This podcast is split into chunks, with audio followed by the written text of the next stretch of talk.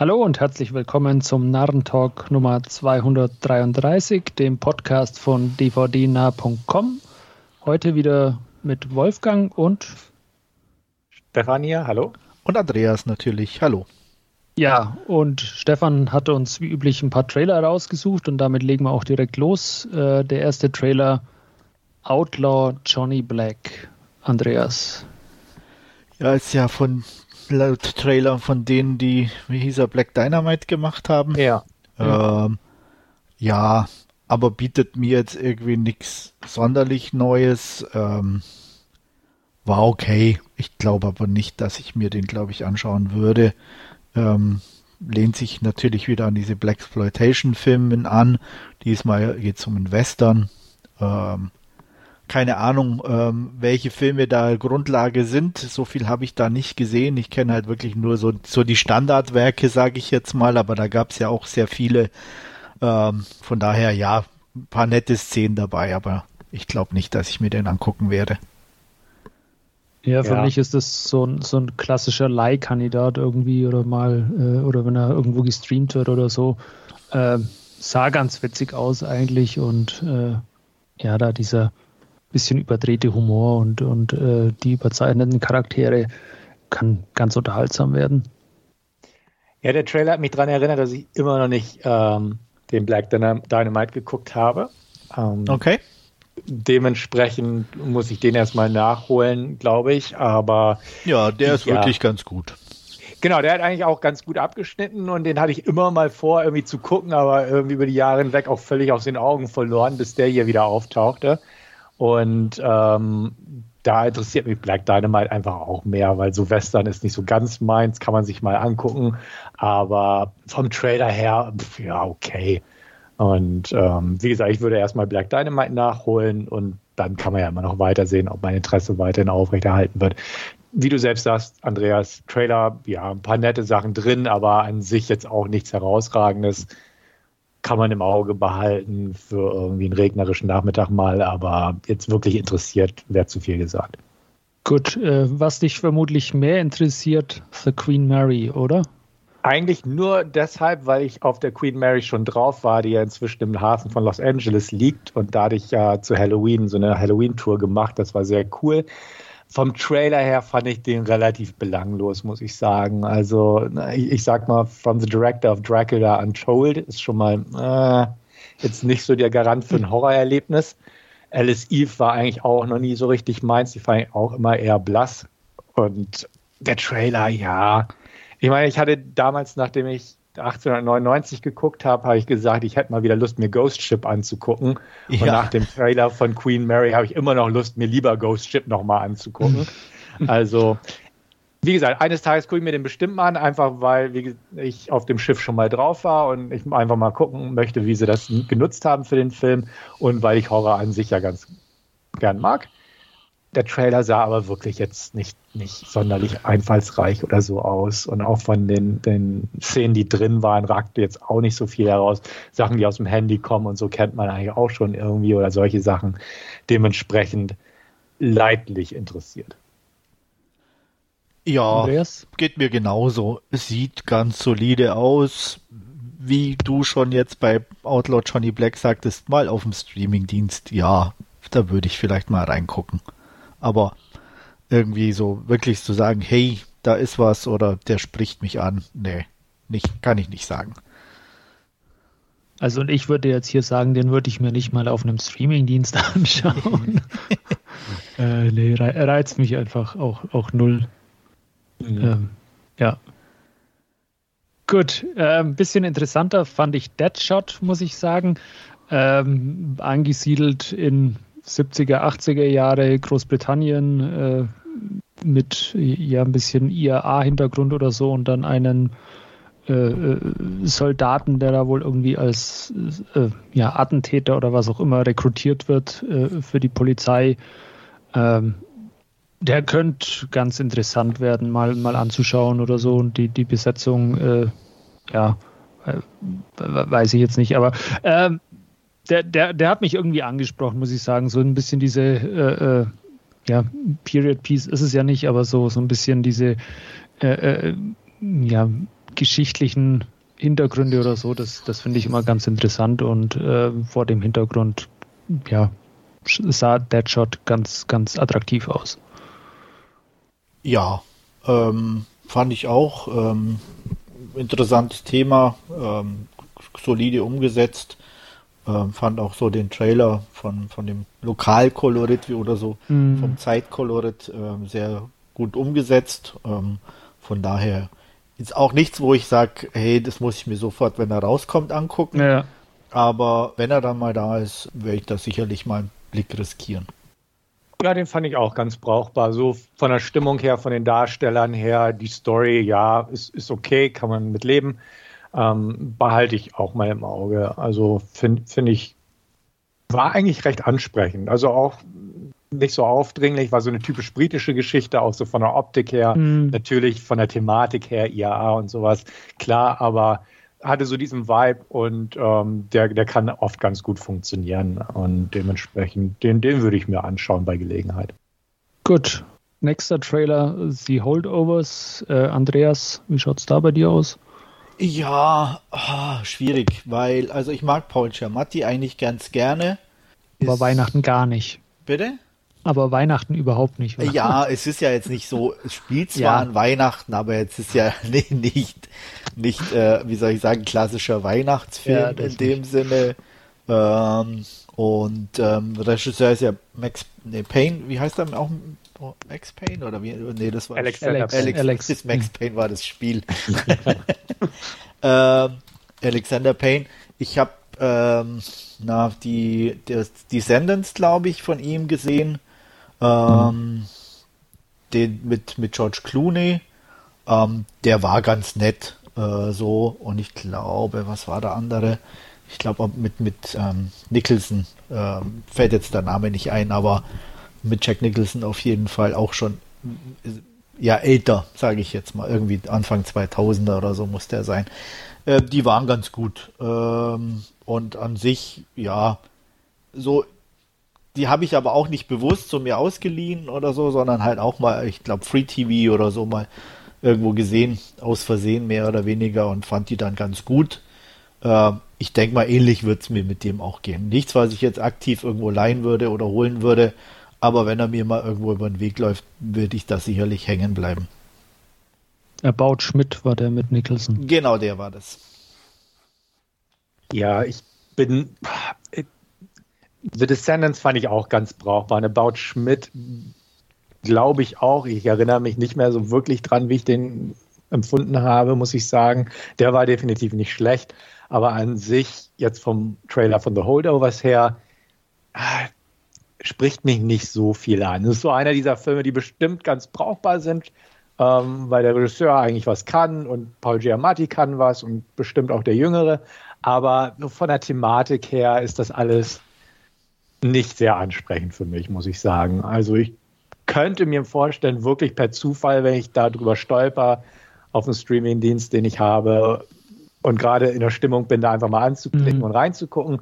Aber so wirklich Interesse habe ich daran nicht, muss ich sagen. Ja, ähm, mir, mir geht es ein bisschen ähnlich. Für mich ist das auch so, so ein Kandidat bei, bei Videobuster mal auf die Leihliste setzen. Ähm, wenn er dann da ist, muss man sich halt entscheiden, landet er jetzt im Player oder schickt man ungesehen zurück. Ähm, sah, sah ganz solide aus. Ich mochte auch äh, Sideways, das war ja auch so ein äh, äh Film von, von äh, Alexander Payne. Den habe ich nie und, gesehen. Und äh, Descendants das war dieser Weinfilm, ne? Ja, genau, wo sie da irgendwie äh, diese Tour durch diese kalifornischen ja, okay. Kellereien, glaube ich, machen oder was. Und äh, ähm, ja, ähm, sah, sah jetzt, wie, wie ihr schon gesagt habt, äh, ganz solide aus und, und ist von der Thematik auch für mich jetzt nicht ganz uninteressant, äh, da mit diesen äh, ja, zu, in Anführungszeichen zurückgelassenen Schülern da über die Weihnachtsferien. Ähm, aber ist, ist jetzt wie, kein, kein so ein Kandidat, den man halt irgendwie so, so aktiv verfolgt oder so. Früher hat man gesagt, wenn er im Fernsehen lief oder so, dann, dann bleibt man vielleicht dran hängen oder aber ja, äh, so, so, so in die Kategorie schlägt er irgendwie bei mir. Ja, ist gut, dass du Sideways erwähnt hast, weil der, der war ja auch relativ gut, beziehungsweise war ja. viel in aller Munde, hätte ich fast gesagt, eine Zeit lang. Und der ist bestimmt auch gut, aber es ist auch so eine Thematik, die mich auch nicht wirklich anspricht. Und dementsprechend habe ich den auch bis heute noch nicht geguckt. Ja. Ähm, Werde es wahrscheinlich auch in meinem Leben nicht machen. Aber ja. genau in diese Kategorie fällt irgendwie auch Holdovers für mich so ein bisschen. Ja, das sind so Filme, wo sich Menschen ganz viel miteinander unterhalten. Ja. das klingt jetzt sehr oberflächlich, wenn ich das ja. so sage. Aber das, das ist dann manchmal interessant oder passt irgendwie so an, an einem bestimmten Tag oder irgendwas, aber und mag vielleicht auch sehr ansprechend sein oder auch tolle Sachen oder Gespräche drin sein, aber es ist nichts, ja. was ich gern, gerne gucke ja. in dem Sinn. Oder aktiv. Ja, du musst halt irgendwie in, in der Stimmung dafür ja. sein, für sowas. So viel zu The Holdovers. Nächster Trailer, Perpetrator, Stefan. Ist der eher was? Uh, der ist eher was, auf jeden Fall. Also ich bin einfach neugierig. Ich, ich, weiß, dass er nicht ganz so tolle Kritiken gekriegt hat. Der lief ja auch auf der Berlinale. Da hatte ich zum ersten Mal von dem mitgekriegt, auch weil einfach Alicia Silverstone drin vorkam und das irgendwie mehrfach erwähnt wurde im, in der Berichterstattung. Ähm, vom Trailer her sah es zumindest interessant aus, vom optischen und so her. Und das von der Farbgebung und so und von dieser mysteriösen Stimmung. Und das, das hat mich angesprochen. Wie gesagt, ich habe da keine großen Erwartungen, aber ich stelle mir vor, dass es so ein zumindest optisch oder stimmungstechnisch interessanter Film ist, der hoffentlich auch jetzt nicht zu ausgedehnt ist oder was weiß ich, der einfach mich zu unterhalten weiß. Und dementsprechend würde ich da die Augen offen halten auch kein Kaufkandidat, aber durchaus ein Leihkandidat irgendwo. Ja, also ich würde mir den auch angucken. Ich fand die Optik ganz nett und die Spielereien und so. Ähm, den würde ich mir auch mal bei Gelegenheit anschauen. Ich kenne die Regisseurin nicht, Jennifer Reeder, habe von ihr auch noch nichts gesehen. Von daher lasse ich mich mal überraschen. Ja, mich hat er nicht so äh, angesprochen. Ich weiß nicht, ist auch so, so ein klassischer Kandidat für mich, der an, an mir einfach vorübergeht. Es hm. ist war, war einfach Thema. Nicht, nicht mein Thema, genau. Gut, dafür fand ich mich beim nächsten Trailer dann besser unterhalten. The Retirement Plan mit Nicolas Cage als ja alternden Attentäter oder Attentäter auf dem alten Teil, wie auch immer, ähm, der äh, ja irgendwie eine ne Gang an Gangstern äh, ausschaltet, die sich auf seinem Altersruhesitz zu schaffen machen oder sich an seiner Tochter rächen wollen. Ähm, der sah ganz nett aus. Das ist auch so ein Kandidat, äh, irgendwann äh, äh mal einfach äh, ja, äh, im, im, im, der im Player landet und, und dann einfach, wo man einen Haufen Spaß mit haben kann, glaube ich. Aber bei mir ist das so ein maximal der Vollständigkeit halber angucken. also ich mag ja Nicolas Cage, das ja. weiß ja jeder inzwischen, aber irgendwie der Trailer dachte ich auch nur, Oh, ich dachte, er wäre über diese Phase seiner Karriere hinweg. Oh, nee. ich, ich, ich fand den auch, in, wie hieß denn der mit, mit ähm, Pedro Pascal, äh, Massive Talent? Den habe ich noch nicht gesehen. Der, der war auch irgendwie so, so cool. Äh, genau, aber der war, der war cool irgendwie der, auch vom Konzept ja. her. Und wie gesagt, Retirement Plan hat, hat mich irgendwie, ja, er könnte cool sein, aber vom Trailer her und auch so von den Mitwirkenden her habe ich da so meine Zweifel, dass es, er, er, könnte amüsant sein, definitiv. Und wie gesagt, grauenhaft sah er nicht aus, aber er war so, so, ach Mensch, in letzter Zeit hat man ihn halt im Besseren gesehen. Ja. Und das ist so ein Film, wo ich gedacht hätte, den hat er irgendwie vor vier Jahren aus Steuergründen gedreht oder so, oder um seine Steuerschulden zurückzuzahlen. Ähm, ja, halt auch Ron Perlman, Ernie Hudson ist so, so diese zweite bis dritte Reihe. Ähm, Nee, also leid, leider nicht. Ich dachte auch, oh, ein neuer Nicolas Cage-Film, warum nicht? Gucken wir mal. Und ich mochte ja auch Renfield und so. Aber der Trailer hat mich nicht wirklich mitnehmen können. Ja, ich bin da auch eher so, ich kann nicht mehr Spaß, mal. Spaß befreit. Nee, aber ja, aber nichts, wo, wo ich sage, wow, äh, den würde ich jetzt gerne sehen oder das ist jetzt. Ja, nee, das nicht. Es ist, äh, hat, er hat auch so ein paar nette Szenen wieder im Trailer drin. Klar, es ist Nicolas Cage, ja, aber andererseits, ja, man hat es schon so oft gesehen, die Thematik ist kacke, die Action war jetzt auch nicht so irgendwo, wo ich sage, wow, da, da bieten sie irgendwas Besonderes. Ähm, geht halt wieder ein bisschen so auf die, die Spaßebene. Mhm. Ähm, und ganz ehrlich, dann auch die letzte Szene, die hat es mir dann irgendwie wieder komplett vermiest, so mit der CGI oder was das auch als, als Special Effekt auch immer sein gewesen sein soll. Ja, ja, vielleicht, aber ich habe auch schon so viel Cage-Filme ausgelassen, auf den einen mehr oder weniger kommt es auch nicht drauf an. Ja. Dann, dann lieber auf die besseren oder vermeintlich besseren konzentrieren. Ja, den äh, Ding Massive Talent werde ich mir irgendwann vielleicht mal angucken. Äh, Renfield werde ich mir auf jeden Fall mal noch äh, zu Gemüte führen, wenn er irgendwo verfügbar ist. Ja, kann ich nur empfehlen. Ja. Sonst noch was zu unseren Trailern? Nö.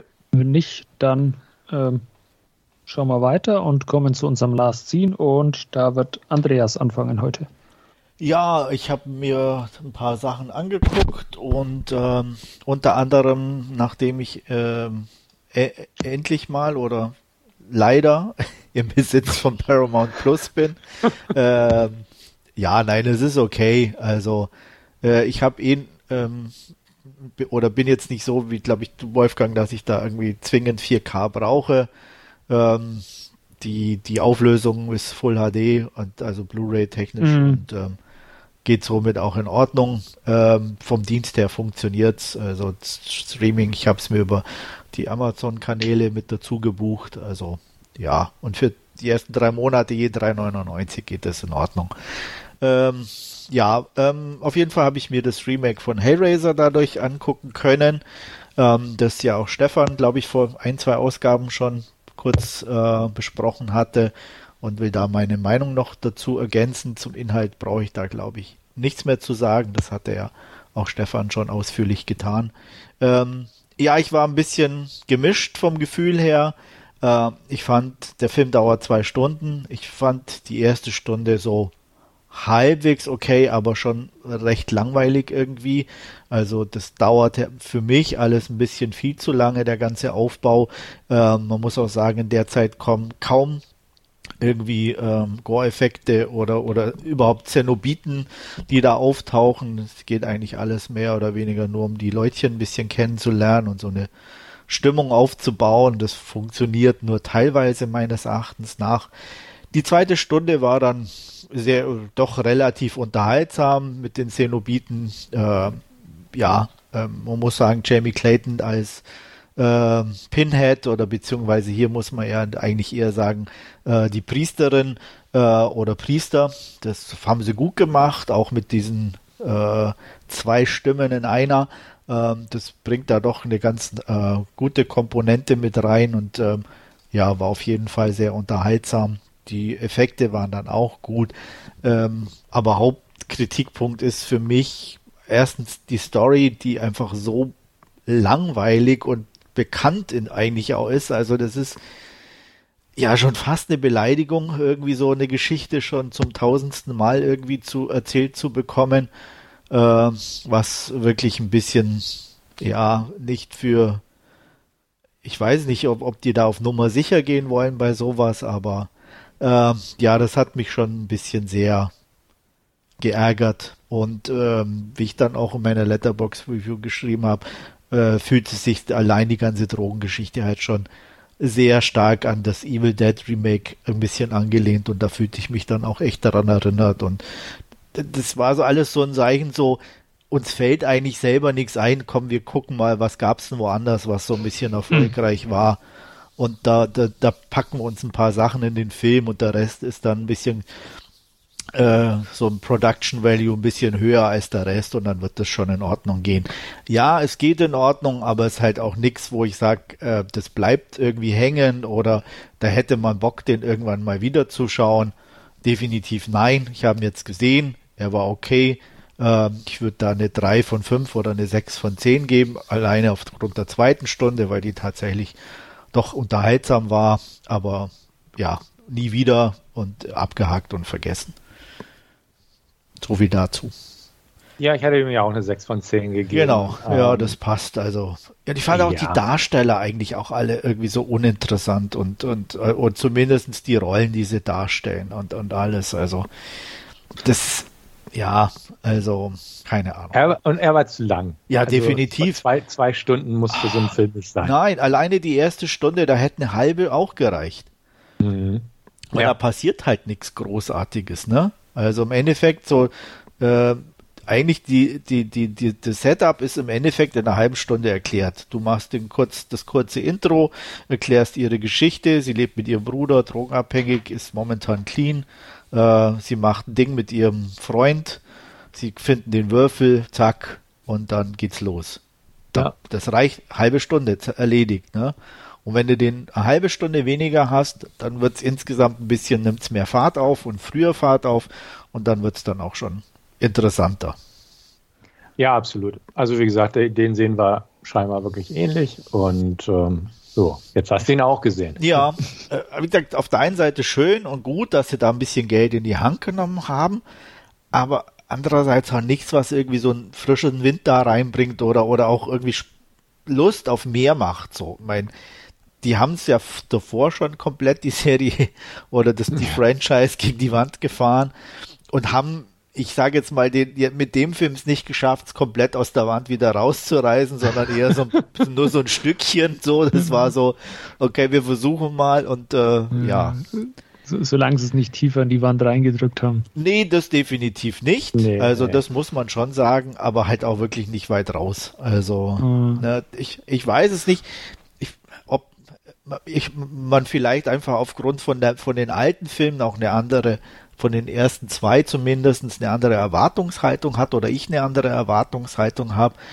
Aber die waren halt einfach nur schon aufgrund der Atmosphäre irgendwie so einfach anders. So, so einfach, ich weiß nicht, auch wenn sie nicht brutaler waren, aber du hattest immer so ein heftigeres Gefühl so über die Qualen und, und, und alles und äh, die Motivation der Menschen und diese, alleine schon halt im ersten Teil, wie fies sie da einfach war und diese, diese Boshaftigkeit, äh, ne, so, die ja da eine Rolle spielte und alles und das fehlt halt komplett irgendwie. Und mhm. hier, du hast halt hier wieder so einen typischen reichen Fuzzi, der irgendwie nur nach Macht strebt und alles und ach, das ist doch langweilig.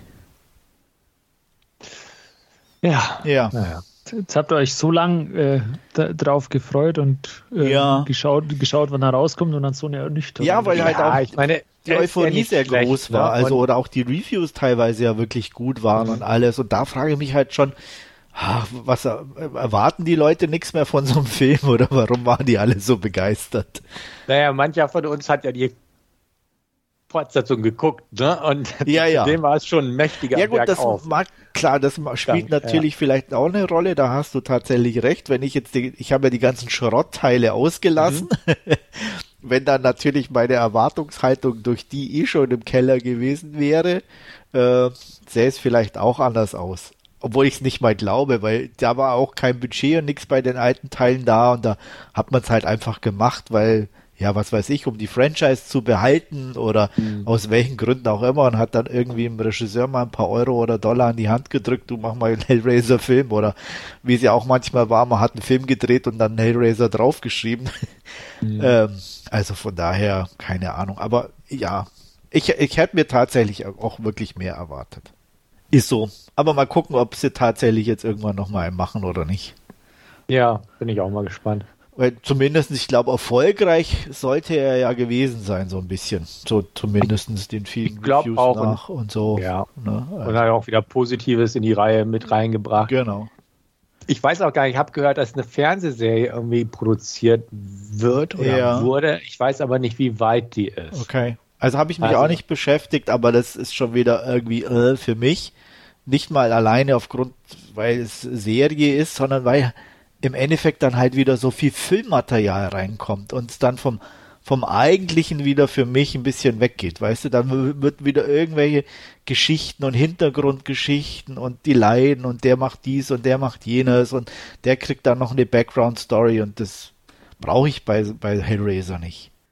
Ja, ja, braucht man eigentlich wirklich nicht. Also, das stimmt. Äh, mal, mal gucken. Ja. Also, Na, ich lasse ja. mich gerne eines Besseren belehren, aber ich, ja, mal abwarten. Gut, soviel zu Hellraiser. Äh, dann habe ich angeguckt äh, mit meinem Sohn zusammen und meiner Frau. Äh, wir gucken gerade so, was gibt's so ab zwölf, was ist freigegeben was kann man gucken mit Kind und was, was könnte Spaß machen. Und auf Disney Plus gibt es unter anderem John Carter. Und äh, ja, äh, den habe ich auch schon mal gesehen irgendwann. Und der wurde teilweise ja ziemlich verrissen, beziehungsweise hat auch wenig Erfolg. Und äh, ich hatte den aber ganz okay in Erinnerung und haben wir jetzt in einem Familienfilmabend nochmal zu Gemüte geführt. Und ähm, ja, ähm, John Carter kommt äh, auf den Mars. Ich, den Hintergrund oder wie es passiert, will ich gar nicht ausführen. Das kann sich jeder im Film selber angucken. Ist natürlich äh, aufgrund der anderen Atmosphäre in Anführungsstrichen äh, hier stärker und kann weiter hüpfen und wird dann schnell zu so einer Art ähm, Held für die Tags. Das ist eine so ein Volksstamm auf dem Mars und äh, parallel zu den Tags gibt es noch ein paar andere äh, Völker und Gruppen, die im Krieg miteinander leben und er wird halt sozusagen der das Zünglein an der Waage oder Held und äh, das ist für mich tatsächlich mal ein underrated Movie wieder mal, der nicht wirklich gut ist auf der einen Seite äh, und mit Taylor Kitsch ja jetzt wirklich nicht einen der besten Darsteller der Welt hat, der aber so ein einfach dieses klassische Abenteuerfilm-Thema einfach gut bedient.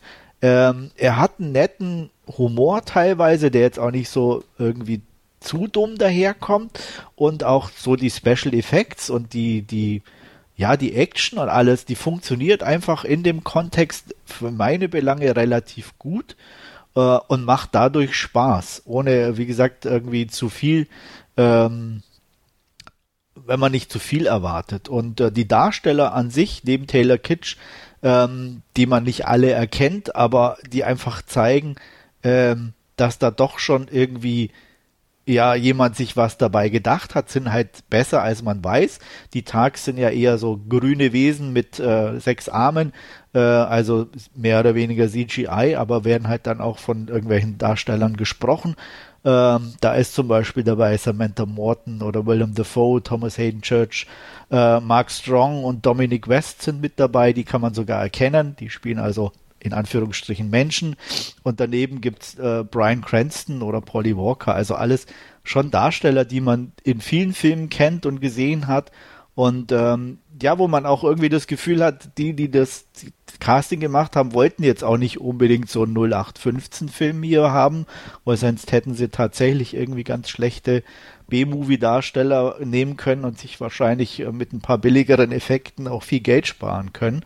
Ähm, und von daher, ja, unterhaltsam, äh, netter Abenteuerfilm, äh, basierend auf den Büchern von Edgar Rice Burroughs, der ja auch äh, Tarzan erfunden hat und so.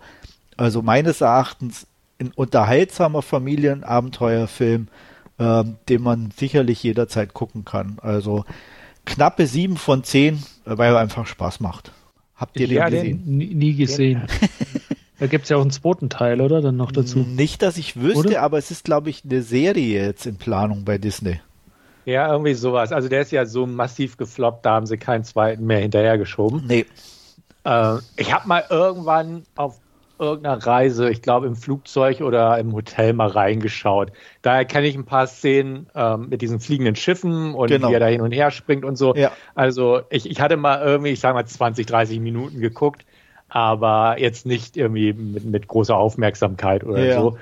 Ähm, ich, es ist halt vielleicht Mal. Ja, ja, aber ist halt, ich bin ganz ehrlich, wer halt drei Stunden blaue Menschen angucken kann äh, und die toll findet, der kann auch hier zwei Stunden. Ja, ohne Witz, weil es ist halt im, im, auch ein klassischer Abenteuerfilm und nicht so viel Naturaufnahmen äh, wie bei den Avataren und ähm, von daher ähm, ja, bin ich da schon der Meinung, dass der nicht wesentlich viel schlechter macht.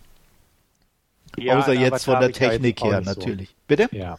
An Avatar habe ich jetzt auch nicht so das große Interesse. Nein, natürlich nicht, klar. Also ich ähm, weiß auch nicht, ob du da unbedingt jetzt die Zielgruppe wärst oder tatsächlich auch Spaß dran hättest.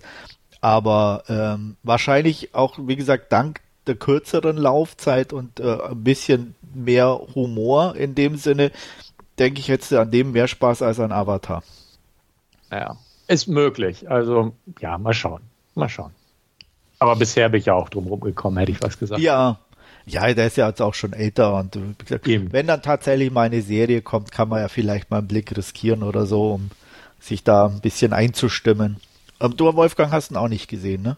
Ich habe den auch nicht gesehen und ich, ich glaube, ich verwechsel den auch gerade mit irgendwas, weil es gibt irgendwie nochmal so ein Science-Fiction-Ding, wo es zwei Teile von gibt. Ich weiß aber nicht, wer, wer okay. da jetzt im Hinterkopf gerade hat. Das weiß ich jetzt auch nicht.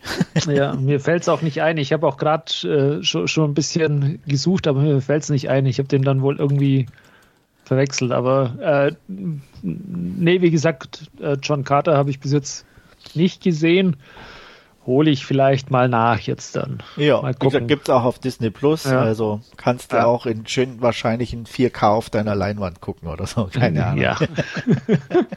Werde ich dann bei Zeiten vielleicht mal machen. Ja, also wie gesagt, ich, ich, ich, ich habe ich habe aber erst noch blaue Menschen hier, die ich anschaue. Ah, so da, wollte, da wollte ich mir den ersten auch noch vorher anschauen. Okay. Äh, und dann äh, sind ja zwei Abende schon verplant. Ja. Gut, so viel dazu. Und nachdem wir eh schon in Abenteurerstimmung waren und ich äh, den auch mal sehen wollte, habe ich mir die 4K-Scheibe von Dungeons and Dragons, Lehre unter Dieben, äh, zugelegt. Und auch das haben wir in einem Filmabend äh, zusammen geguckt als Familie und mein Sohn war sehr begeistert. er hatte richtig Spaß. Und äh, ja, auch ich muss sagen, ähm, unterhaltsam. Ähm, anders kann man es nicht sagen. Ähm, die Handlung ist auch ähm, ja ein bisschen einfach in dem Sinn.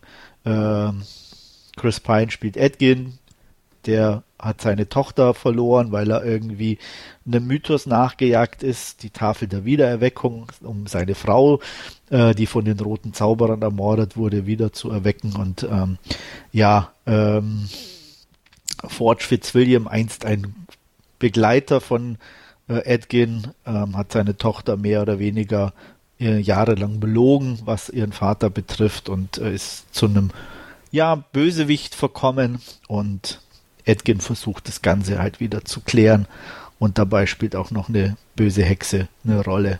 Ähm, ja, ähm, Action gut, einigermaßen witzig würde ich tatsächlich auch in eine ähnliche Richtung schieben wie John Carter vom, vom, vom Unterhaltungsgrad her. Ähm, wir haben gute Action, wir haben witzige Szenen, die Darsteller sind gut. Äh, Michelle Rodriguez als Holger macht eine ziemlich gute Figur, fand ich. Ähm, Sophia Lillis als Doric auch ganz unterhaltsam. Hugh Grant ist passenderweise, muss man vielleicht auch sagen, ein bisschen sehr am Overacten, aber auch das ist okay. Ähm, deswegen auch hier ja, so ein, so ein basiert natürlich auf diesem Tabletop-Rollenspiel und es sind ein paar Anspielungen auf zig andere Sachen mit dabei, äh, wo ich wahrscheinlich, weil ich auch die Rollenspiele nicht kenne oder so oder nie gespielt habe, die Tabletop-Sachen mit dabei. Ähm, was ich kenne, ist äh, Baldur's Gate und äh, Simon the Sorcerer, die hier auch äh, Erwähnung finden. Und äh, ja, äh, ich glaube, das ist so ein Film, der braucht man nicht viel drüber erzählen. Die guckt man einfach, hat Spaß dran, weil es einfach so dieses, ja, meine, ich sage jetzt mal Teenager-Vorstellung von einem klassischen Abenteuer erfüllt. Äh, und deswegen, ja, vier von fünf beziehungsweise acht von zehn Punkten ohne Abstriche. Und das ist auch ein Film, den ich, denke ich, immer mal wieder zwischendurch so alle paar Jahre in Player werfen kann und wieder Spaß haben kann. Und Stefan, du hast den auch schon gesehen, ne? Ja, ich war ja sogar im Kino ja. und war ja auch ziemlich zufrieden mit dem Ganzen. Also ich fand ihn auch super unterhaltsam, amüsant. Ähm, ich fand die Trailer schon witzig und war jetzt im Vorfeld auch etwas skeptisch, weil so, so, so mit diesem Dungeons and Dragons Tabletop Nerdtum und so weiter habe ich ja nichts am Hut. Ja, und, ich auch. Äh, also deswegen, äh, wie gesagt, und ich habe bestimmt die Hälfte nicht mitbekommen, was da ja, drin genau. war. Aber und wenn man halt trotzdem Spaß hat, dann ist es, denke ich, immer eine gute Umsetzung. Ne? Richtig, genau. Also deswegen, ich war im Kino sehr angetan von dem Ganzen und werde den auch garantiert nochmal gucken. Und wie du selbst sagst, es hat einfach gut gepasst. Der Humor war aber nicht so doof, die Darsteller haben gepasst. Er war unterhaltsam, hat sich nicht gezogen, die Effekte waren in Ordnung. Deswegen, also der war eine positive Überraschung und ein netter Kinogang damals und ähm, ich sehe das auch so, den kann man sich ab und an bestimmt mal angucken. Wieder. Ja. Der Regisseur John Francis Daly, also einer der Regisseure, der hat ja bei Bones mitgespielt und ähm, war, wusste ich auch nicht, dass der inzwischen Regie führt. Und, ähm, wusste ich auch nicht. Ja, äh, ich weiß nicht, hast du Bones oder habt ihr geguckt zwischendurch? Das war ähm, dieser, am Anfang. Ja, das war dieser Psychologe Sweets ist es. Ah, okay. Ne? Mhm. Und der hat auch Kill the Boss gemacht, übrigens. Ah, okay. Den ich jetzt nicht gesehen habe, aber. Ja, aber den kennt man so ein vom bisschen Namen vom Namen her, genau. Her, ne? ja, Und ich glaube genau. auch Game Night oder so, wenn mich nicht alles täuscht. Stimmt, stimmt. Game Ach, Night. Das mit, mit ja, ja. Bateman, oder? Genau. Ja. Und Rachel ah, okay. McAdams. Genau. Und der war ah, tatsächlich okay. auch nett. Also ja. ich bin ja auch nicht so ein, so ein also, Fan von solchen Filmen, nee, aber, aber der war Game okay. Night fand ich auch. Ja, der war okay, genau. Ja. Ähm, und man merkt also, die haben schon so eine gewisse Routiniertheit in so Filmen, würde ich jetzt mal sagen, auch vom mhm. Humor her und so. Äh, die gehen nie oder sind nicht zu dumm in Anführungsstrichen, ne? Und ähm, das, das passt ganz gut. Wolfgang, ja. hast du den schon gesehen? Ich habe Dungeons and Dragons auch schon äh, gesehen. Ich kann mich da eigentlich auch nur anschließen. Äh, der macht einfach Spaß. Mir geht's ähnlich. Ich kenne kenn die Brettspiele nicht. Da gingen auch sämtliche Anspielungen an mir vorüber.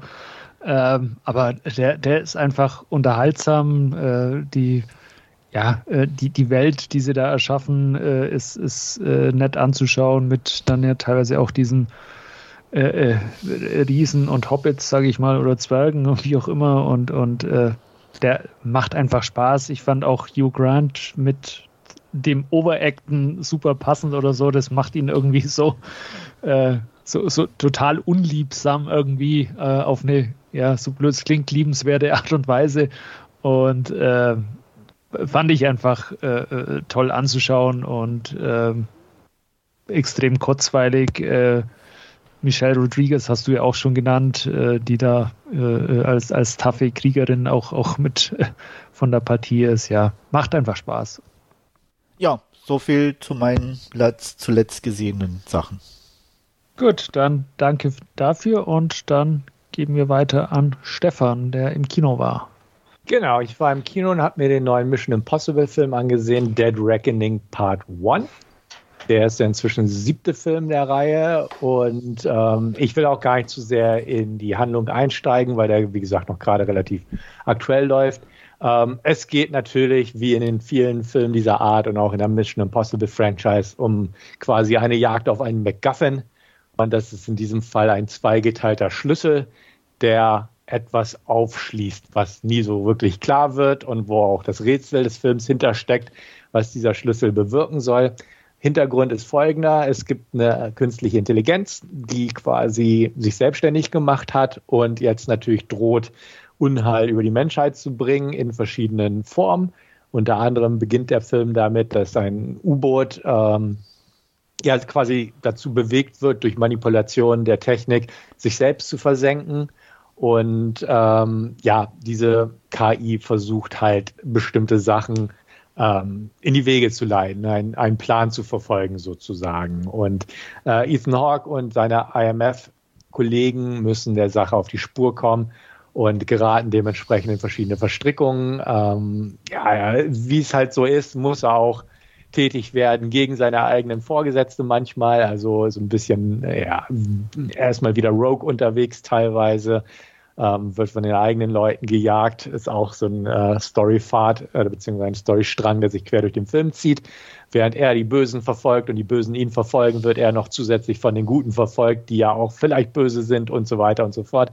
Grundsätzlich äh, auch hier ähm, gibt es verschiedene Wendungen.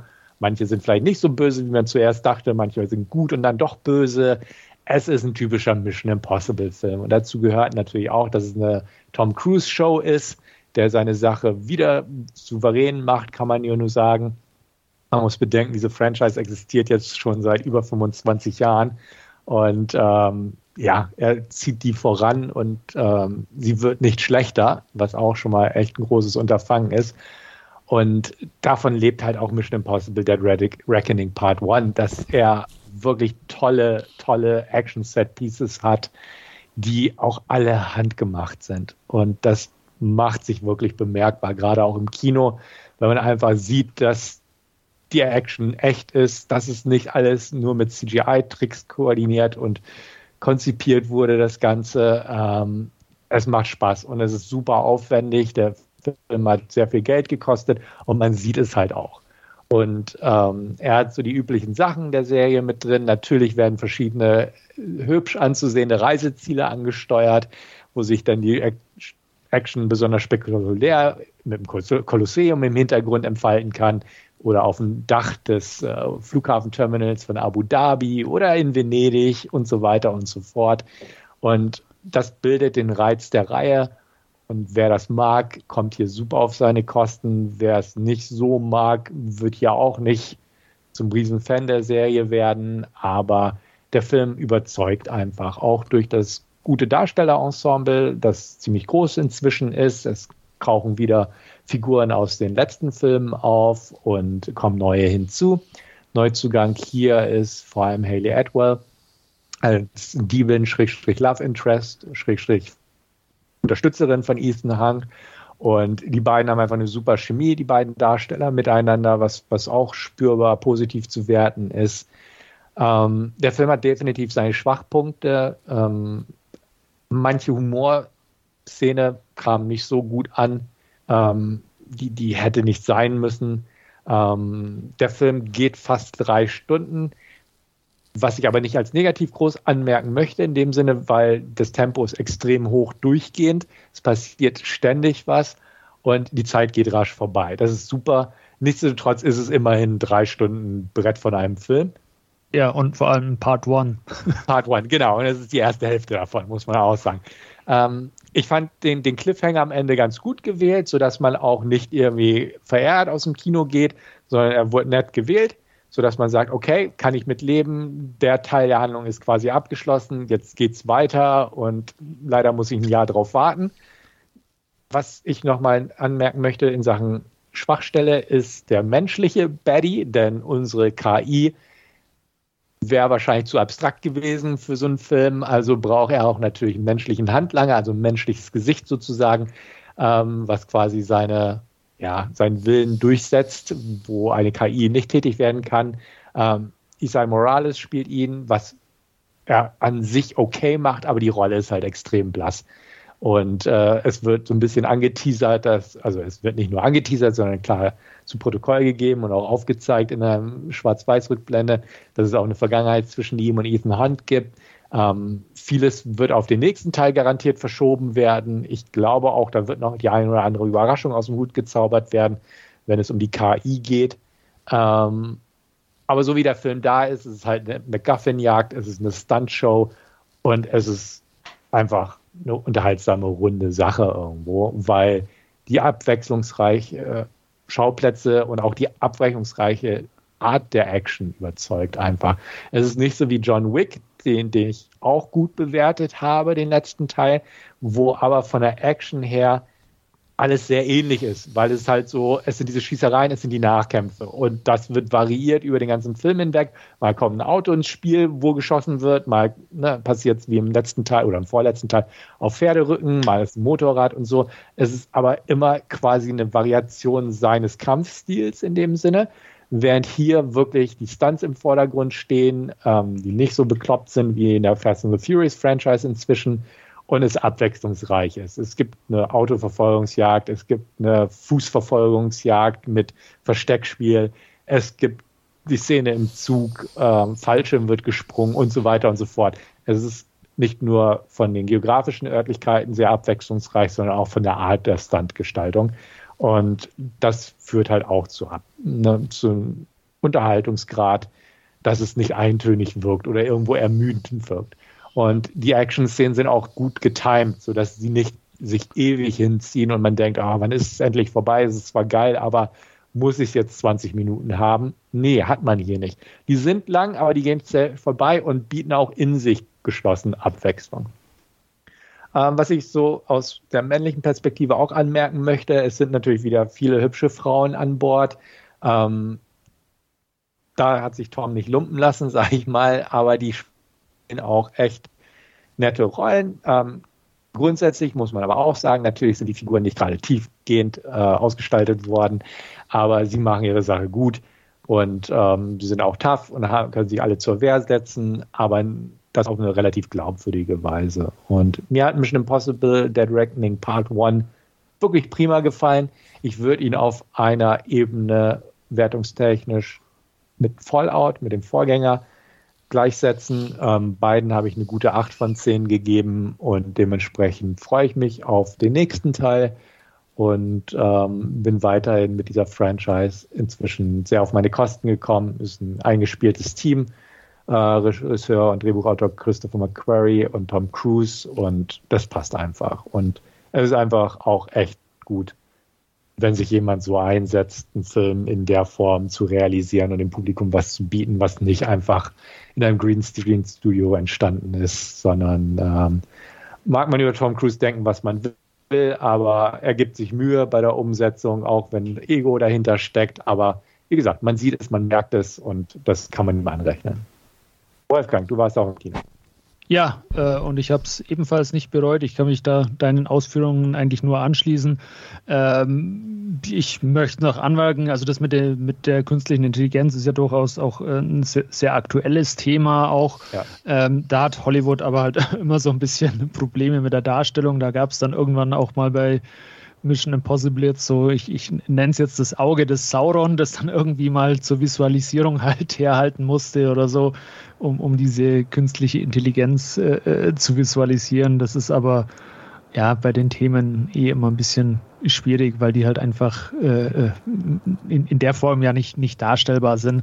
Ansonsten, äh, ja, äh, tolles Ensemble wieder, allen voran mit, mit Tom Cruise, aber der halt durchaus auch den anderen Figuren so ihren Raum lässt und, und äh, auch, auch die, äh, ja, ihre, die einzelnen äh, äh, Szenen oder so zugestanden be bekommen.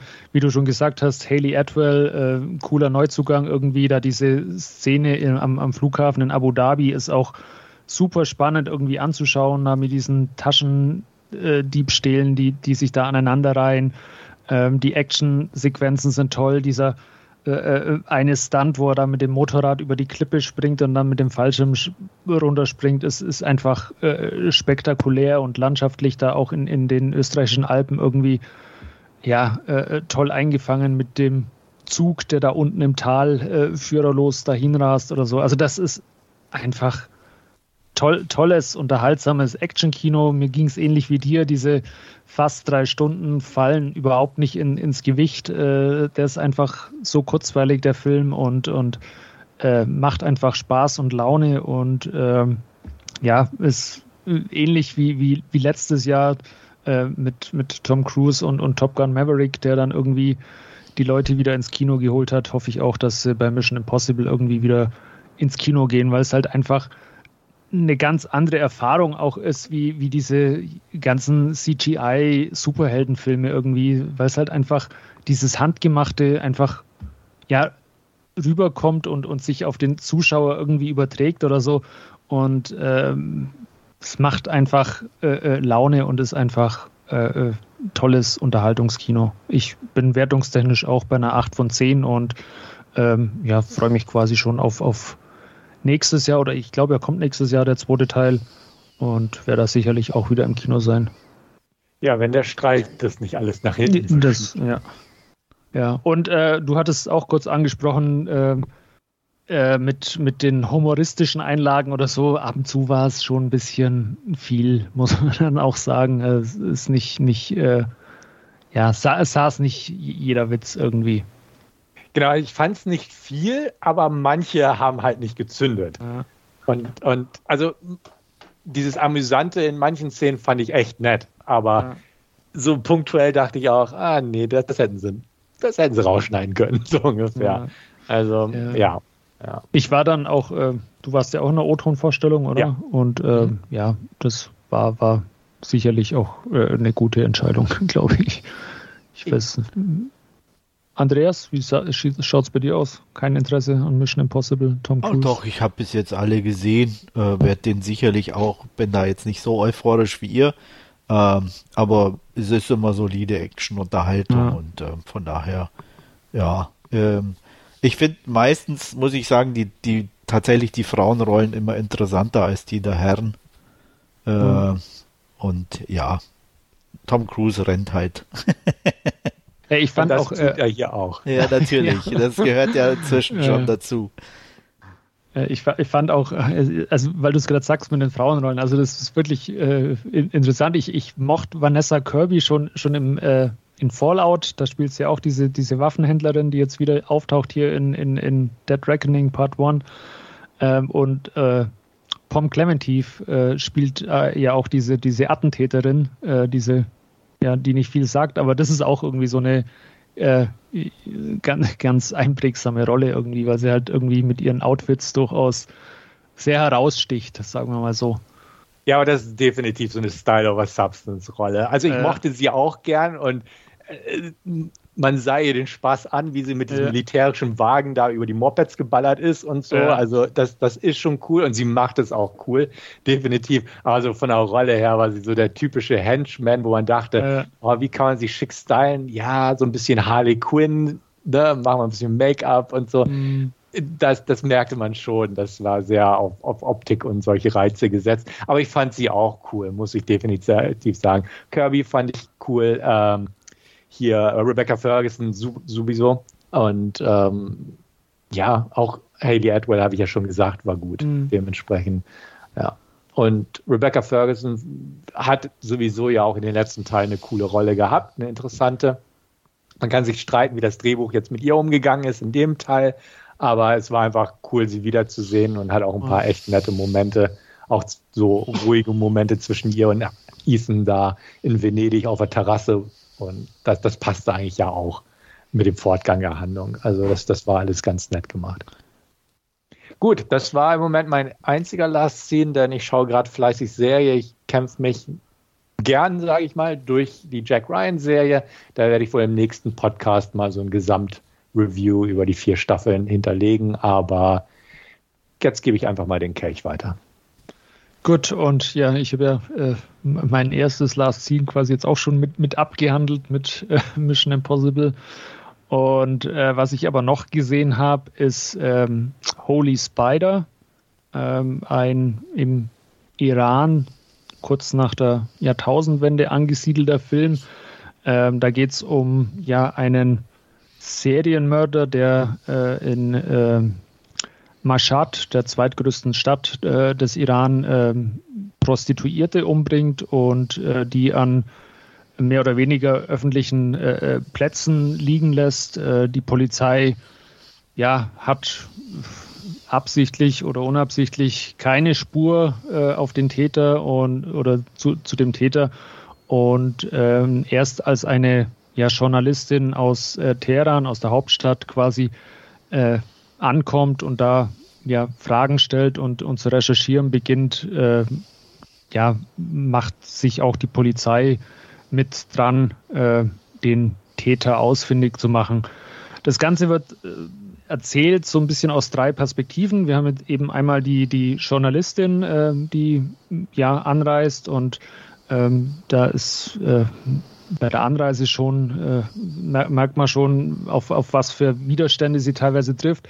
Äh, sie kommt da in ihrem Hotel an und ähm, als der Rezeptionist in dem Hotel eben merkt, äh, dass sie überhaupt nicht verheiratet ist, äh, sagt er erstmal, er, er, er, hat gar kein Zimmer für sie und ob sie reserviert äh, oder dass sie reserviert hat, macht jetzt da erstmal nichts. Äh, sie, sie, sie haben einfach kein Zimmer für sie und, und erst als sie dann eben auch die äh, Journalisten und, und Pressekarte äh, oder den, den Journalistenausweis auspackt und, und äh, ja, da ihm mehr oder weniger dann äh, mit, mit äh, einer Veröffentlichung mehr oder weniger droht, bekommt sie widerwillig dann auch ein, ein Zimmer in diesem Hotel und das sind so ja, diese Widerstände, mit denen sie als, als Frau eben da im Iran ankämpfen muss. Die, die zweite Perspektive, äh, aus der der Film erzählt wird, ist äh, aus der Sicht des Attentäters. Äh, das ist ein, äh, auch von Anfang an kein, kein Geheimnis, wer das ist. Das ist ein, äh, ähm, ja, ein einfacher Handwerker, ein Veteran des, des ersten äh, Golfkriegs beziehungsweise des Iran-Irak-Kriegs und ähm, ja, der hat sich eben zu, zur Aufgabe gesetzt, eben seine, seine Stadt von, von, von der Sünde und, und von den Prostituierten zu befreien. Ähm, hat ein bisschen auch, äh, äh ja, äh, äh, zum einen äh, oder minder, bisschen Minderwertigkeitskomplexe, weil er eben zwar im, im Krieg gedient hat, aber da eben nicht mal irgendwie eine Wunde äh, davongetragen hat und oder nicht als, als Märtyrer sterben durfte im Krieg und das macht ihm auch ein bisschen zu schaffen. Und äh, deswegen versucht er sich jetzt eben ja äh, auf andere Art und Weise äh, äh ähm, se seinen äh, zu, zu verewigen. Und äh, bringt da eben ähm, ja ähm, es waren dann in Summe bis 16 Frauen in, in dieser Stadt um und äh, die dritte Perspektive, die der Film auch äh, interessanterweise ein bisschen beleuchtet, ist immer auch die, die ein oder andere äh, äh Geschichte äh, der Opfer. Ähm, da wird man, bekommt man auch immer ein bisschen so einen kleinen Einblick, ähm, was ja die, diese Frauen quasi in, im Iran äh, zur, zur Prostitution oder so gezwungen hat. meistens handelt es sich dabei auch eher um, ja, oder durchgehend eigentlich Frauen, äh, die äh, einen, schweren gesellschaftlichen Stand haben und meistens auch irgendwie drogenabhängig sind. Und äh, das ist auch ja als, als äh, Gesamtkonstrukt äh, sehr interessant anzuschauen. Ähm, das Ganze ist in, in Jordanien gefilmt worden und nicht in Iran, wie es vermutlich jedem klar sein dürfte.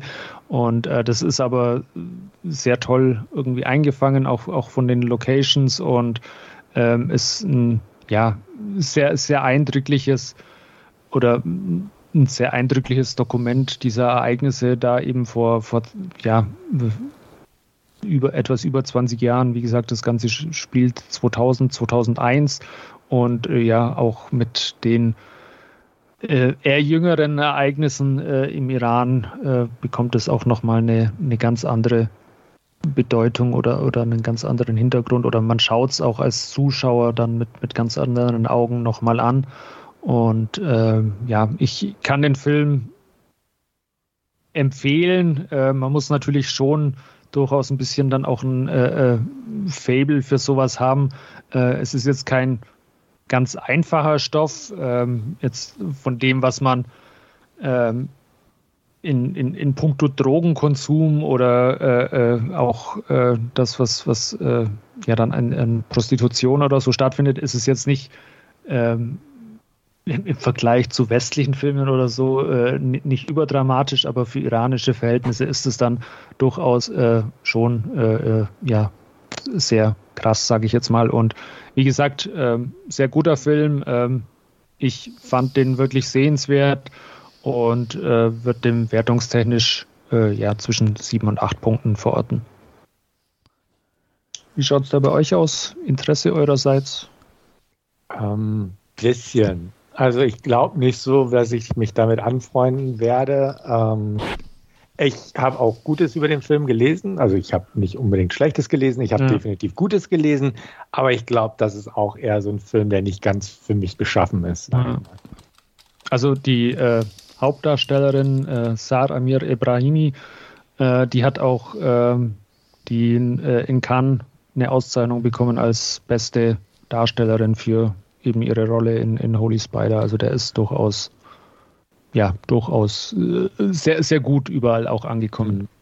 Ja, Aber ich hatte ja. den schon äh, früh auf meiner Liste, da ich glaube, in, also in Cannes dann irgendwie, ich, ich, weiß gar nicht, ob er auf der Berlinale auch lief. Äh, auf jeden Fall auf irgendeinem Festival. Mhm. Und ähm, da dachte ich schon, ach, der könnte ganz interessant sein kam dann auch irgendwie, als er bei uns rauskam, war er ganz kurz irgendwie, glaube ich, falsch ausgezeichnet bei Amazon. Da war ich aber zu langsam. Da gab es ihn irgendwie für okay. 6,99 Euro ah, okay. oder so. Und ähm, da habe ich aber gepennt. Okay. Und äh, seitdem warte ich, dass er wieder ein bisschen mal günstiger wird oder ich ihn ah, irgendwo leihen kann. Ja, ich hatte ihn jetzt von, von Videobuster, hatte ich ihn ausgeliehen. Ausgeliehen, okay. Ja. Ja, das ist jetzt auch kein, kein Film, den man sich, glaube ich, ein zweites Mal oder so anschauen nee, würde. Das ist auch, halt ja. ein, einfach so, so, ein Film, den schaust du dir ein, einmal an und dann ähm, war es das auch. Das ist dann immer halt auch, auch schwierig mit, mit Kaufen oder so. Dann, ja. Äh, ist da Leihen, glaube ich, auch der bessere Weg oder so. Absolut. Ja, dann war es das aber auch von meinem Last Scene. Dann kommen wir an dieser Stelle zu unserem Hauptreview und wir haben uns diesmal Babylon angesehen und Stefan wird uns eine kleine Inhaltsangabe geben. Ja, in Babylon, Rausch der Ekstase, wie er mit Zusatztitel in Deutschland heißt, ähm, geht es hauptsächlich um die Figur von Manny. Das ist ein junger Einwanderer, der, also mexikanischen Ursprungs, der in Los Angeles lebt und davon träumt, ähm, erstmal überhaupt an ein Filmset zu kommen und im Showbusiness, im Filmgeschäft Fuß zu fassen. Als wir ihn kennenlernen, ist er gerade dabei, einen Elefanten zu einer Party zu transportieren, beziehungsweise er versucht es, äh, diesen Elefanten zu einer großen Party zu bringen, was ihm tatsächlich auch gelingt. Die Party bietet dann den Einstieg in diese Welt, in diese glamouröse Filmwelt, die der Film präsentiert. Es ist eine Party von einem großen Studiochef, in dem alles Erdenkliche an äh, ja, rauschhaften Geschichten, Tanz, Sex, Drogen und so weiter aufgefahren wird, wo sich die High Society und die Filmgesellschaft oder die, diese Schickeria dort in diesem Milieu trifft und einfach hemmungslos alles ausleben lassen kann. Der Film ist angesiedelt in den späten 1920er, wo noch der Stummfilm herrscht. Und auf dieser Party treffen wir auf zentrale Figuren, die den Film im Folgenden ja, durchstreifen, sage ich mal. Zum einen zum Beispiel äh, Jack Conrad. Das ist ein Schauspieler, ein großer Schauspieler der damaligen Gegenwart, der ist gerade auf, äh, ja, er dreht gerade einen großen Film oder ist unmittelbar davor, einen großen Film zu drehen, mal wieder einen Kostümfilm, was er eigentlich gar nicht so gern mag. Er möchte eigentlich das Kino auch weiterentwickeln äh, in Richtung Zukunft ähm, beziehungsweise den nächsten Schritt gehen und nicht den Anschluss verlieren. Und er glaubt halt, dass diese großen Kostümschinken da so ein bisschen ja auf der Stelle treten, sage ich mal. Manny begegnet auch einer jungen Frau, äh, die dort zur Party ankommt, ähm, Nellie Leroy. Die träumt ebenfalls davon, Schauspielerin zu werden. Ähm, sie ist ein großer Star, wie sie selbst sagt. Die anderen wissen es nur noch nicht. Und ähm, ja, sie kommt auch auf diese Party und hält durch äh, eine Verquickung von Umständen tatsächlich die Chance, ähm, eine kleine Rolle in einem Film zu übernehmen. Ähm, an diesem Set, wo dieser Film gedreht wird, werden auch noch andere Filme gedreht, beziehungsweise andere Szenen ähm, und unter anderem auch alten von Jack Conrad, das große Epos, ein Stück weiter raus. Dementsprechend überschneiden sich dort auch die äh, Stränge, denn Manny wird dort auch hingeschickt, um Sachen zu erledigen. Und er bekommt sogar schnell den Auftrag, ähm, eine große Szene zu retten, weil die ganzen Kameras kaputt gegangen sind. Und er muss noch schnell eine neue Kamera beschaffen, sonst ist der Tag verloren und alles schlecht gelaufen. Und äh, ja, man wird also halt über Kopf hineingeworfen in dieses Ensemble. Und wir folgen diese Figuren zusätzlich auch zu anderen Randfiguren wie die Kabarettsängerin Fei Su oder den Jazzmusiker Sidney Palmer, ähm, wie sie durch diese ja, Zeit, sage ich mal, in Hollywood navigieren. Ähm, es kommt dann auch relativ zügig im Film zu dem Umbruch oder nicht, nicht ganz zügig, aber schon bald kommt es dazu, dass ähm, der Tonfilm Einzug hält und äh, das neue große Ding wird. Ähm, Nellie Leroy ist inzwischen zu einer großen Schauspielerin geworden, beziehungsweise nicht unbedingt eine Schauspielerin, aber eine Entertainerin in Film. Ähm, sie ist relativ beliebt mit ihrer Art und ähm, ja, jetzt kommt es halt dazu, wie man damit umgeht, den Tonfilm in Hollywood zu etablieren und damit umzugehen. Manche können damit besser umgehen, manche schlechter, manche haben Probleme mit der Dialogwiedergabe, mit der Soundaufnahme. Ähm, der Jazzmusiker hat zum Beispiel dadurch die Chance erhalten, dass man auch Musikfilm produziert, sprich die Musik der Band in den Vordergrund gerückt wird und somit auch in Kinos gezeigt werden kann, überall im Land. Ähm, ja, und wie es denn so ist, bringt natürlich auch Veränderung und Ruhm und das grundsätzliche Studioapparat oder das Showbusiness an sich auch diverse Schattenseiten mit sich. Ähm, Nelly zum Beispiel ähm, spielt viel und hat irgendwann auch sehr große Schulden bei gefährlichen Leuten. Ähm, die Karriere von äh, Jack knickt ein. Ähm, ja, und diverse andere Sachen passieren dann halt, während wir quasi Manny als zentralen Protagonisten begleiten, äh, wie er das so alles ähm, ja, erlebt, sage ich mal, und ähm, durchlebt. So viel an dieser Stelle zu einer Inhaltsergabe. Ja, vielen Dank dafür. Und ähm, ja, Andreas, möchtest du mal deine ersten Eindrücke, Eindrücke von, von Babylon schildern? Ja, ich kann ja mal äh, erzählen, ich habe angefangen, den zu gucken, äh, mit, mit der Partyszene, wie ähm, Stefan schon erwähnt hat, wie das los begann und alles. Und ähm, dann ging das so, die dauert ja relativ lange. Und äh, da dachte ich mir, wie soll ich da drei Stunden durchhalten? ja, die, die, die geht, äh, glaube über eine halbe Stunde oder so, bis, bis ja, der Titel was ja an des Films nicht das Problem ist.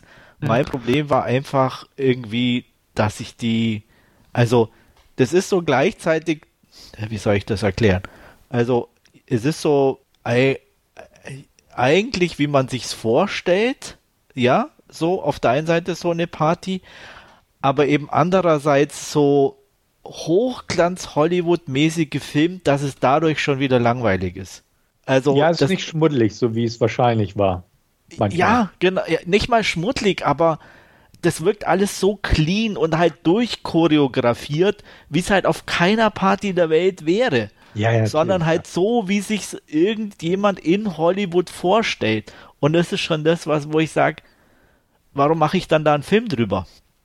Ja, ich glaube, das ist ja ein bewusstes Stilmittel gewesen. Also ich kann absolut deinen Punkt nachempfinden. Ne? Ähm, aber es ist halt ja auch, er, er, der, der, Regisseur wollte ja definitiv auch einen Film im Stile der großen hollywood ja, machen. Für, klar, logisch. Und da war halt alles durchchoreografiert oder ist in Hollywood-Filmen ja alles durchchoreografiert und hochglanz.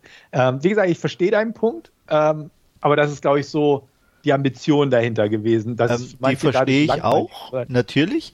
Ja. Was aber dann halt schon gleichzeitig dann wieder für mich halt dagegen spricht, ist dann halt diese die andere Entwicklung, die dann im Film selber halt wieder irgendwie dann stattfindet, dass dieses wo er dann versucht, dieses Schmuddlige schon wieder irgendwie reinzubringen, äh, zwar später erst dann, auch mit diesem, mit, mit dem äh, Mob, in Anführungsstrichen, äh, mit diesem komischen mehrere äh, Etagen nach unten gehenden, mhm. so dieser Abstieg in Anführungsstrichen und alles, wo, wo, wo aber selbst das halt irgendwie, ah, ich weiß nicht, das, das war irgendwo, wo ich sage, das, also auf der einen Seite versucht er ja, oder hat er halt dieses Film im Film gemacht, wo, wo dann die Szenen sind und alles. Und äh, die waren im Endeffekt halt dilettantischer, als das, was dann drumrum war. Und das hat für mich halt so irgendwie so gar nicht gepasst. Okay. Weil das, ähm, das, was drumherum war, sage ich jetzt mal, wirkte halt einfach zu modern und passte eigentlich nicht zu der Art, wie damals der Film gemacht wurde.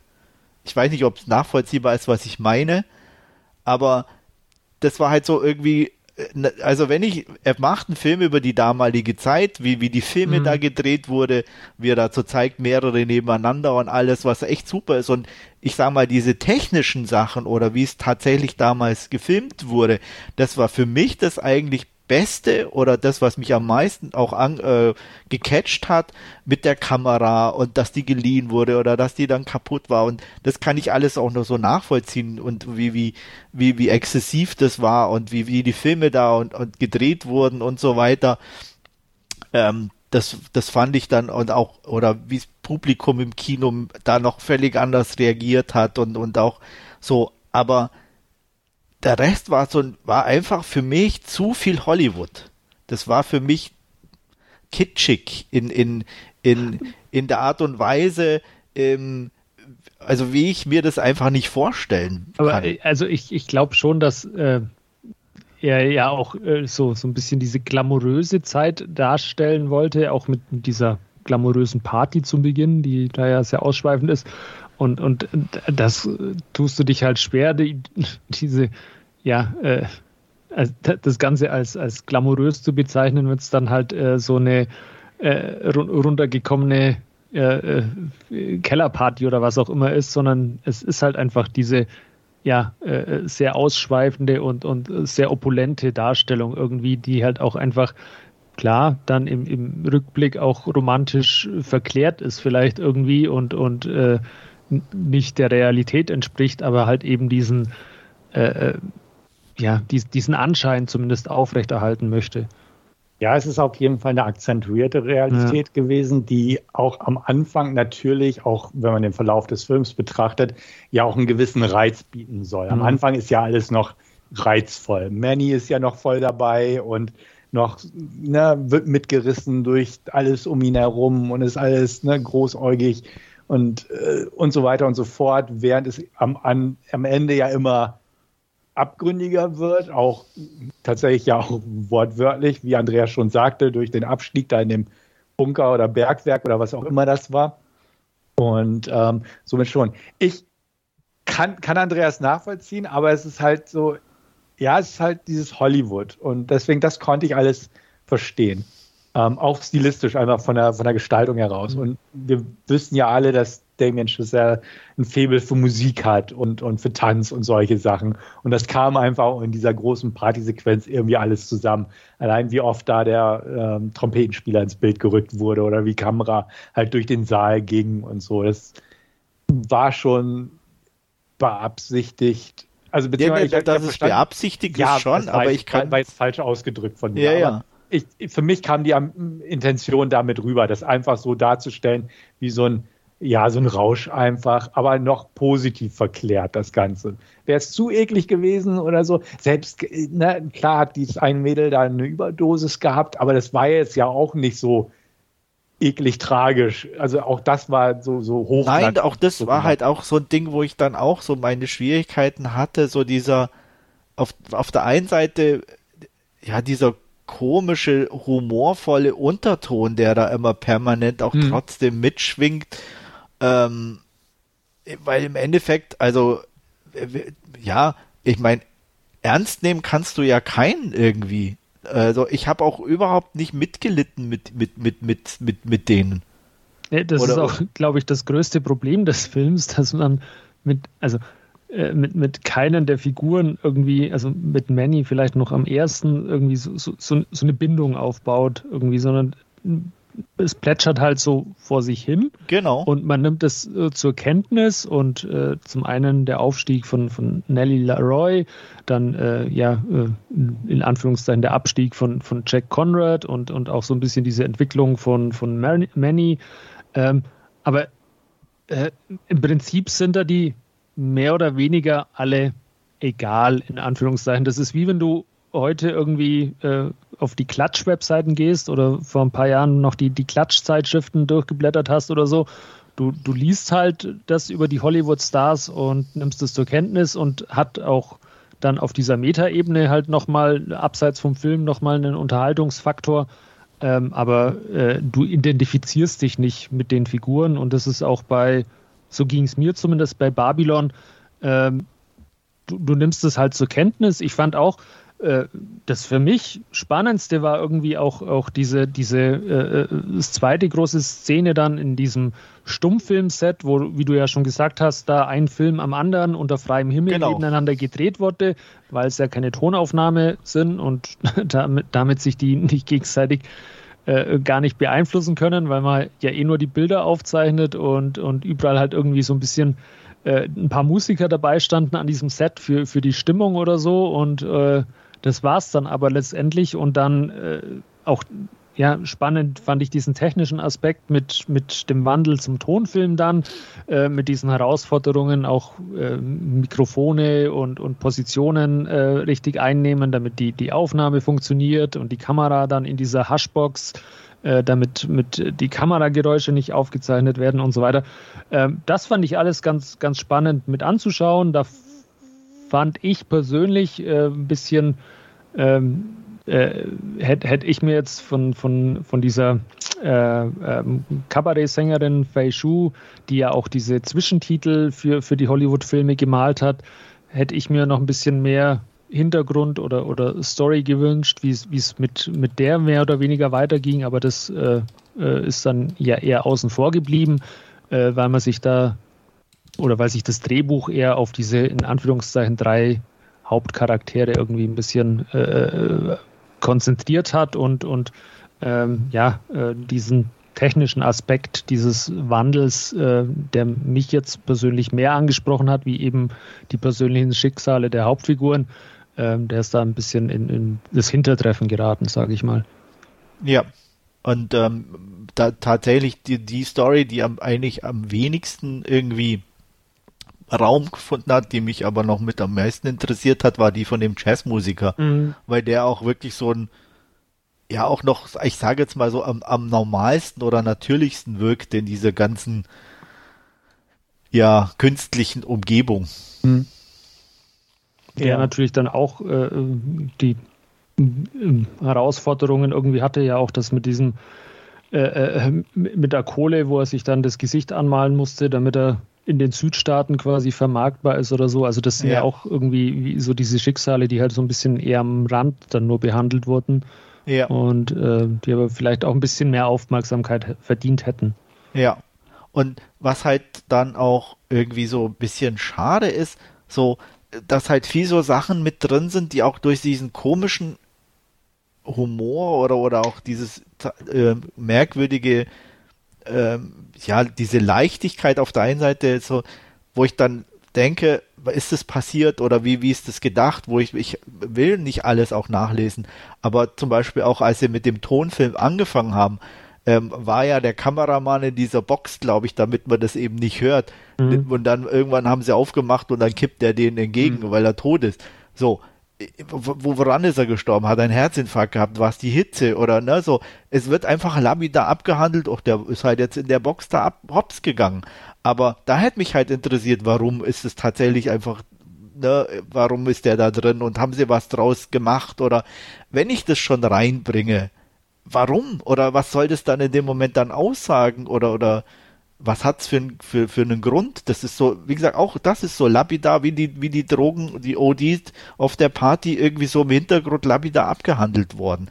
Warum muss ich es dann reinbringen oder was? Das war für mich auch, da gab es ein paar so Szenen, wo ich dachte, ja, sind die jetzt einfach nur zum Füllen oder was, was, was will, will äh, Chazelle damit jetzt einem sagen? Dass es damals so war, ist, hat er das erfunden? Ähm, das, da tat ich mich echt schwer. Ja. Ähm, ich nicht, weil ich, ich kann mir vorstellen, er wollte da einfach eine Menge Ideen von Sachen, die tatsächlich so waren, einfach mit reinbringen. Er hat einfach grundsätzlich äh, sehr viele Ideen reingebracht. Also auch so dieses, dass der eine getötet wurde, da auf dem Set von dem Historiendrama und so weiter. Da sind alles so diverse Szenen, die du ja auch wahrscheinlich genau damit meinst, die da mit reingebracht wurden, die aber bewusst halt nicht vertieft wurden, weil sonst wäre halt so die Sache gewesen, entweder lässt man sie raus. Ich glaube, das wollte er nicht, weil er wollte so viel möglich mit reinbringen. Also, siehe grundsätzlich diesen Film. Da ist ja alles mit reingebracht worden, was man eigentlich nur mit reinbringen konnte, so ungefähr. Und ähm, dementsprechend kann ich schon verstehen, dass da auch nicht mehr Aufmerksamkeit gewidmet wurde, weil sonst wäre er ja noch mehr ein Schneeball von Ideen und Motiven und ähnliches geworden. Ist er ja jetzt schon. Also der, der richtige Fokus ist da ja nicht drin. Es war so ein bisschen, ne, ist, wie der Titel schon sagt, es ist einfach nicht unbedingt Ekstase, wie der Titel sagt, aber Exzesse. Und er ist ja auch exzessiv, der Film, äh, in allen Bereichen irgendwo. Und äh, deswegen der, der Fokus fehlt so ein bisschen und dadurch auch, dass, wie schon gesagt wurde, die, die Hauptfiguren oder die Figuren an sich jetzt nicht die sympathischsten sind, wo man sie als Zuschauer mitfühlen kann oder ähnliches, ist das halt so, man begleitet sie, aber man wird nicht emotional damit mitgenommen oder emotional involviert in das Ganze. Weil zum ja. Beispiel so die erste Stunde, die fand ich persönlich ging super gut vorbei die hatte ein super hohes Tempo. Es war immer irgendwas zu entdecken. Ähm, es war immer Bewegung drin, wie er die Kamera geholt hat, allein wie er da durch diese Obstplantagen mit dem Oldtimer gefahren ist und so. Und merkte man gleich, also die Ausstattung stimmte bei dem Film, war super und die Optik war gut und alles Technische war eigentlich auch gut. Und das Tempo hat es einfach mitgenommen, sodass man auch gar nicht auf die Idee gekommen ist, jedenfalls ich war da in dem Moment so, ähm, er ist so groß von der Charaktertiefe oder so zu hinterfragen. Klar hat man sich mehr gewünscht, aber es zog so zügig und flott an einem vorbei, ähm, dass, dass man einfach mitgenommen wurde. Wo der Film dann langsam für mich problematischer wurde, war einfach, als das Tempo so ein bisschen rausgenommen ist, wurde, ähm, wo zwar reizvolle Sachen aufgeworfen wurden, wie dieser Übergang zum, vom Stummfilm zum äh, Tonfilm, ähm, aber dadurch irgendwie mehr Fokus auf andere Sachen gelegt wurde, die mich nicht so wirklich packen konnten. Und das, das kulmuliert ja quasi in der letzten Stunde oder in der letzten halben Dreiviertelstunde, wo ja Toby Maguires Figur eingeführt wurde und das Ganze ja nochmal in eine andere Richtung geht, wo man sich auch denkt, ja, warum eigentlich? Ja. Und um dann nochmal einen Epilog hinten dran geschoben zu bekommen, der nochmal in eine andere Richtung geht, wo ich mich erst recht gefragt habe, warum eigentlich? also ich habe den Sinn schon verstanden, auch hinter dem Epilog. Ich fand nur die Umsetzung irgendwie sehr befremdlich und ja, ich muss gestehen, ähm, wie gesagt, die erste Stunde fand ich super vom, vom ja. Unterhaltungsgrad da, her. Da, das ging mir genauso. Also da diese, diese Party und dann diese ja beiden Filmsets, einmal dieser große Kostümfilm und, und diese vielen kleinen Sets mhm. nebeneinander, das fand ich auch äh, su super kurzweilig zum Anschauen. Genau, und dann, wie gesagt, hat der Film so ein bisschen meiner Meinung nach verpasst, als er das Tempo rausgenommen hat und sich mehr auf Inhaltliches konzentrieren wollte, da wirklich was zu bieten, wo man sich dran festhängen kann. Also einfach von der emotionalen Bindung her. Ja, und wenn er vom Film weggeht zu den Personen. Richtig, genau. Und das, das war so der Punkt. Ich muss gestehen. Und was eigentlich auch wieder, ja.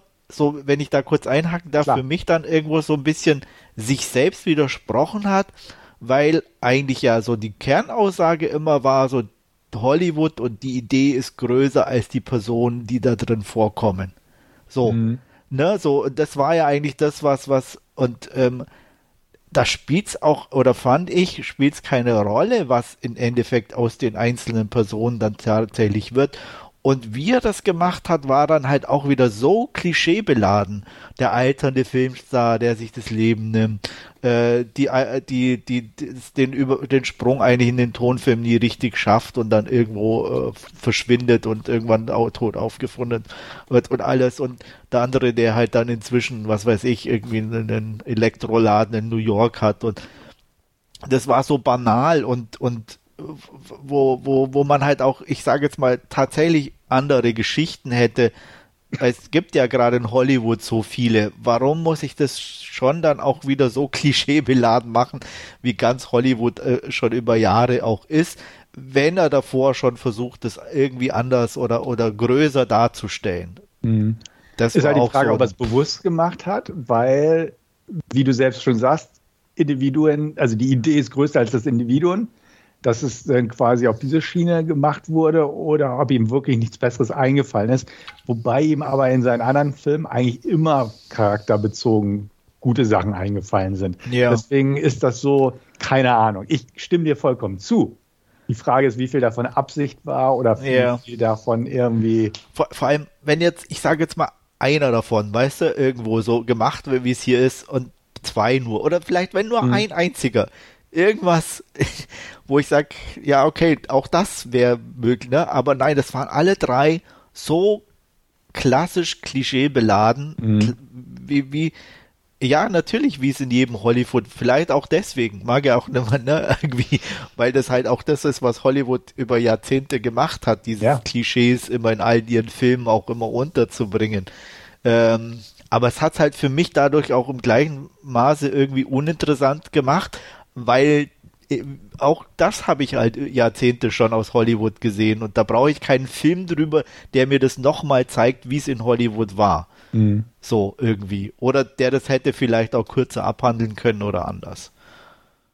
Und ich stimme dir absolut zu, die letzte Stunde war echt vom, vom Tempo und allem, ähm, ja, definitiv der schlechteste Teil, auch in meinen Augen. Mhm. Ähm, auch Toby Maguires Rolle, ich habe keine Ahnung, was, was da, ob das irgendwie auch eine Mischung ist aus wie Hollywood sich das jahrelang vorgestellt hat und ähm, aber das war auch schon wieder so überzogen. Ähm, keine Ahnung. Ich habe in der Zeit nicht gelebt. Ich weiß nicht, ob es so ist oder ob es Menschen gibt, die einem so erzählt haben, dass die so einen Mob-Typ gab, der so war. Aber ja, also war, war, war schwierig für mich, bin ich ganz ehrlich. Ja, ja, die letzte Stunde war auch schwierig für mich, wo ich auch dachte, so eigentlich ja, so diese, diese düstere, schräge, groteske Sachen, die es da gab mit Rattenfressen und solche Sachen. Ja. Und ich dachte, ja, kann man machen, aber irgendwie passt es so gerade nicht ganz. Also, beziehungsweise es war halt so seltsam im Kontext, wenn man so den, das Vorhergehende erfährt oder ja. zurück. Und auch das ist halt so, wo ich sage, das mag es ja sicherlich gegeben haben. Ich weiß es aber halt einfach nicht. Also genau. der packt mir hier was vor, wie mit dem Kameramann in der Box, wo ich einfach was vorgesetzt bekommen habe und jetzt irgendwie raten muss, ist es jetzt eine Idee oder dieses Over-the-Top-Gehen von ihm als Regisseur, dass er das halt möglichst plakativ darstellen wollte? Oder gab es das tatsächlich und er, er hat es irgendwo gelesen oder irgendwas? Also, hm. äh, ja, keine Ahnung. Und ja, tue ich mich auch. Also, wie gesagt, dass da verschiedene äh, ähm, Partys gab, die auch natürlich in verschiedenste Richtungen gab und das auch sehr exzessiv war alles, äh, das mag unbesehen sein. Ähm, inwieweit es so war, kann ich halt überhaupt nicht nachvollziehen. Ich meine, wir gucken alle drei schon jahrelang auch Filme und beschäftigen uns ja auch damit und so und was weiß ich.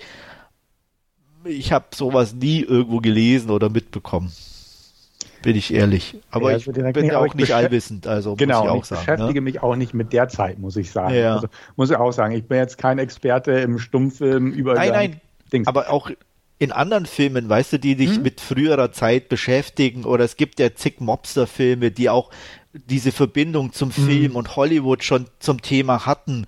Also auch da wurde das nie oder dass ich mich erinnern könnte in der Art und Weise thematisiert. Ne? Also da gab's halt irgendwelche Orgien oder was weiß ich, die auch nicht alle unbedingt nett waren und wo, wo Menschen, egal ob Männlein, Weiblein, zu Sachen gezwungen wurden und und und, wo du alles sagst, das kann ich nachvollziehen, aber so diese Richtung, die tauchte ja da nie irgendwo auf. Mhm. Und deswegen meine ich, man hat da nie irgendwas gelesen oder mitbekommen, auch von anderen Filmemachern oder, oder irgendwas, die die Zeit zum Thema hatten. Ja. Deswegen war das so, so wo, wo ich auch sage, äh, was ist jetzt so, ne? Also, wo du irgendwo hin mitgenommen wirst und weißt aber eigentlich gar nicht, bin ich noch im gleichen Film oder äh, habe ich jetzt aus Versehen irgendwas anderes mhm. geguckt? Mhm. Ja, stimmt schon. Also war, war schon sehr eigentlich. Ich, ich, mm, ja, also war sehr viel zusammengepackt irgendwo. Ja. Ja. Und ähm, auf der einen Seite äh, denke ich auch, okay, vielleicht ich, ich, sollte man ein bisschen was mal nachlesen irgendwo. Jetzt auch, äh, was er sich dabei gedacht hat, mhm. ähm, was ich sicherlich vielleicht tun werde, ähm, was auch nicht bei jedem Film der Fall ist. Aber andererseits, ja, selbst, wie gesagt, ich tue mich da echt schwer, äh, das irgendwie so als als als Komplettfilm ähm, zu sehen und und das auch irgendwie zu würdigen, sage ich jetzt mal. Mhm. Technisch, ja, natürlich großartig. Äh, da gibt's, glaube ich, da, aber da ist er nicht er allein als Regisseur, sondern alle, die damit beteiligt waren, haben da tatsächlich ja wirklich was auf die Beine gestellt. Ich, ähm, ich, darstellerisch ja. auch, äh, glaube ich, ähm, passte das alles. Ja, also ich fand, fand äh, Brad Pitt und Margot Robbie fand ich auch wirklich gut. Ähm, ja, ja. Schon, wie, wie, wir schon, schon, schon festgestellt haben, äh, so, so, wirklich mitnehmen konnten sie einen nicht. Das lag aber ja eher an den Figuren, an den Rollen, als, an den ja, Rollen genau. und nicht unbedingt an ihrem Schauspiel. Also da. Nee, nee. Ja. Aber äh, ja, aber ehrlich, ähm, ähm, ähm, Brad Pitt, also die so, so Art und wie er hier gespielt hat, ist jetzt auch nichts Neues in dem Sinne oder dass es jetzt überragend gut war oder irgendwas. Also es, da hat er auch schon bessere äh, Charakterrollen oder Sachen gespielt. Ja, ich ne? Also, und Margot Robbie, ja, okay, die war auch gut, aber jetzt auch nichts, wo ich sage, wow. Ja, sie hat, sie hat definitiv ihre Momente in dem Film gehabt und dass sie gut sind, die, die Darsteller, die präsentiert waren, bis auf den Hauptdarsteller, ja. den ich irgendwie von nirgends her kannte, ähm, ist auch unbestritten. Aber ja. ist richtig, sind keine Karriere-Highlight Performances von denen gewesen. Aber es nee. ist trotzdem hochwertig. Und man hat ja, ja. wirklich in, in, in, in, jeder Kleinrolle ja fast schon jemanden mhm. entdecken können. Das, das wollte ich gerade sagen, das war teilweise sogar interessanter als die, die Hauptdarsteller mhm. in dem Sinne. Ne? Also, ähm, aber ja. Aber es war jetzt auch niemand dabei, wo man sagt, hey, äh, äh, der war jetzt so schlecht, dass es irgendwie auffällig war oder so. Ne? Oder das passte nicht oder mhm. irgendwie. Also von dem her, das war definitiv gut, gut gecastet. Äh, was ich, ähm, was mir aufgefallen ist, sehr seltsam fand, ähm, war die mehrfachen Referenzen zu, zu Singing in the Rain. Da gab es ja einmal diese Szene, wo äh, äh, Brad Pitt dann äh, ja auch mit diesem Regenumhang dastand und dann ja äh, wo sie im Hintergrund eben Singen in the Rain schon gesungen haben. Und dann natürlich diese äh, lange Sequenz in diesem Epilog im Kino, wo ja auch äh, Singing in the Rain lief. Und naja, ich, ich glaube, das sollte einfach nur diese Verbindung darstellen, weil ähm, auch wenn ich mich da richtig erinnere, war das auch das Thema, ähm, als das bei, mit Brad Pitt in der Szene mhm. auftauchte, dass irgendwann ein anderer kommt, sozusagen, der das dann ja macht. Ja. so, wenn er das nicht macht, so ja. ungefähr. Oder äh, es wird immer jemanden geben, der danach kommt. Ja. Und das sollte, glaube ich, so das irgendwie abrunden, dass es dann tatsächlich jemanden gab, der das dann wirklich verinnerlicht hat und da, da eine tolle Szene draus gemacht hat. Und dieses, dieses, ja, auch diese Idee ist größer als einzelne Personen und irgendwann wird es dann jemanden geben, der das einfach macht. Was, was ich jetzt, ne?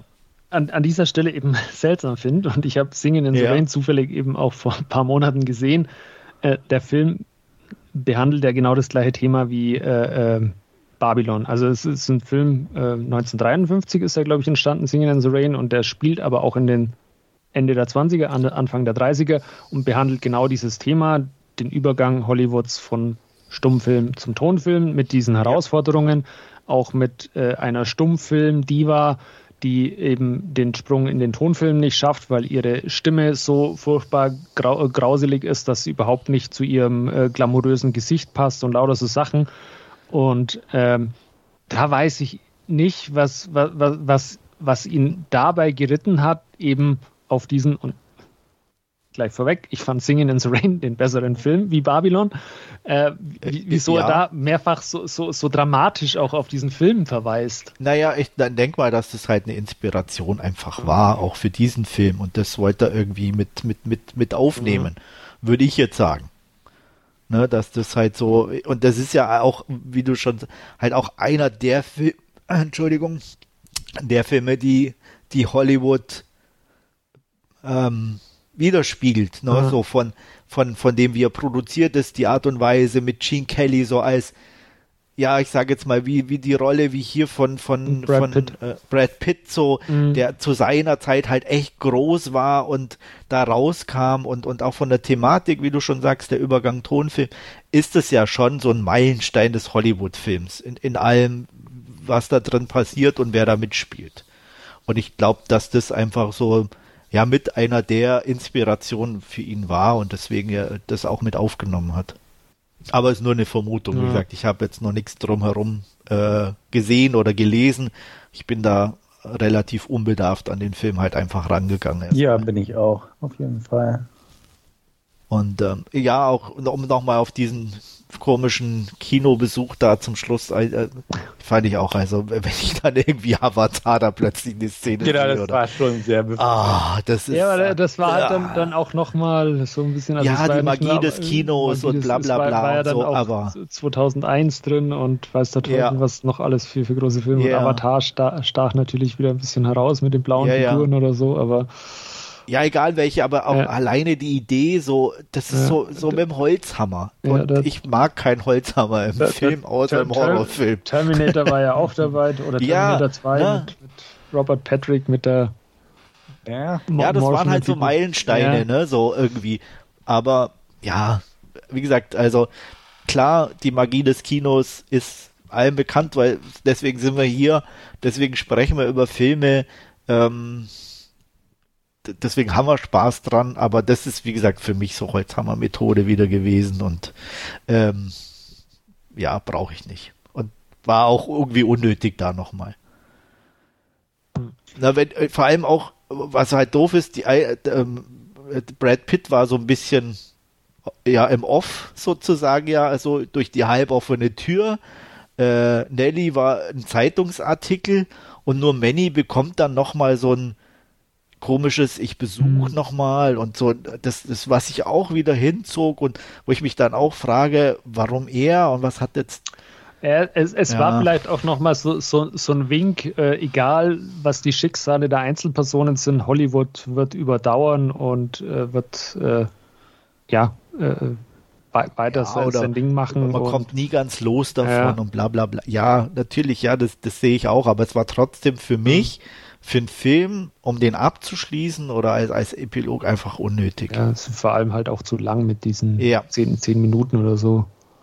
Ja. Äh, Stefan, du, du ja. warst kein so ein Eric Roberts Komplettio, komplett Zionist oder so, du musst nicht alle Eric Roberts Filme anschauen. Das war, ich glaub, der dreht ja so 50 pro Jahr inzwischen. Ja. Also deswegen, ähm, nein.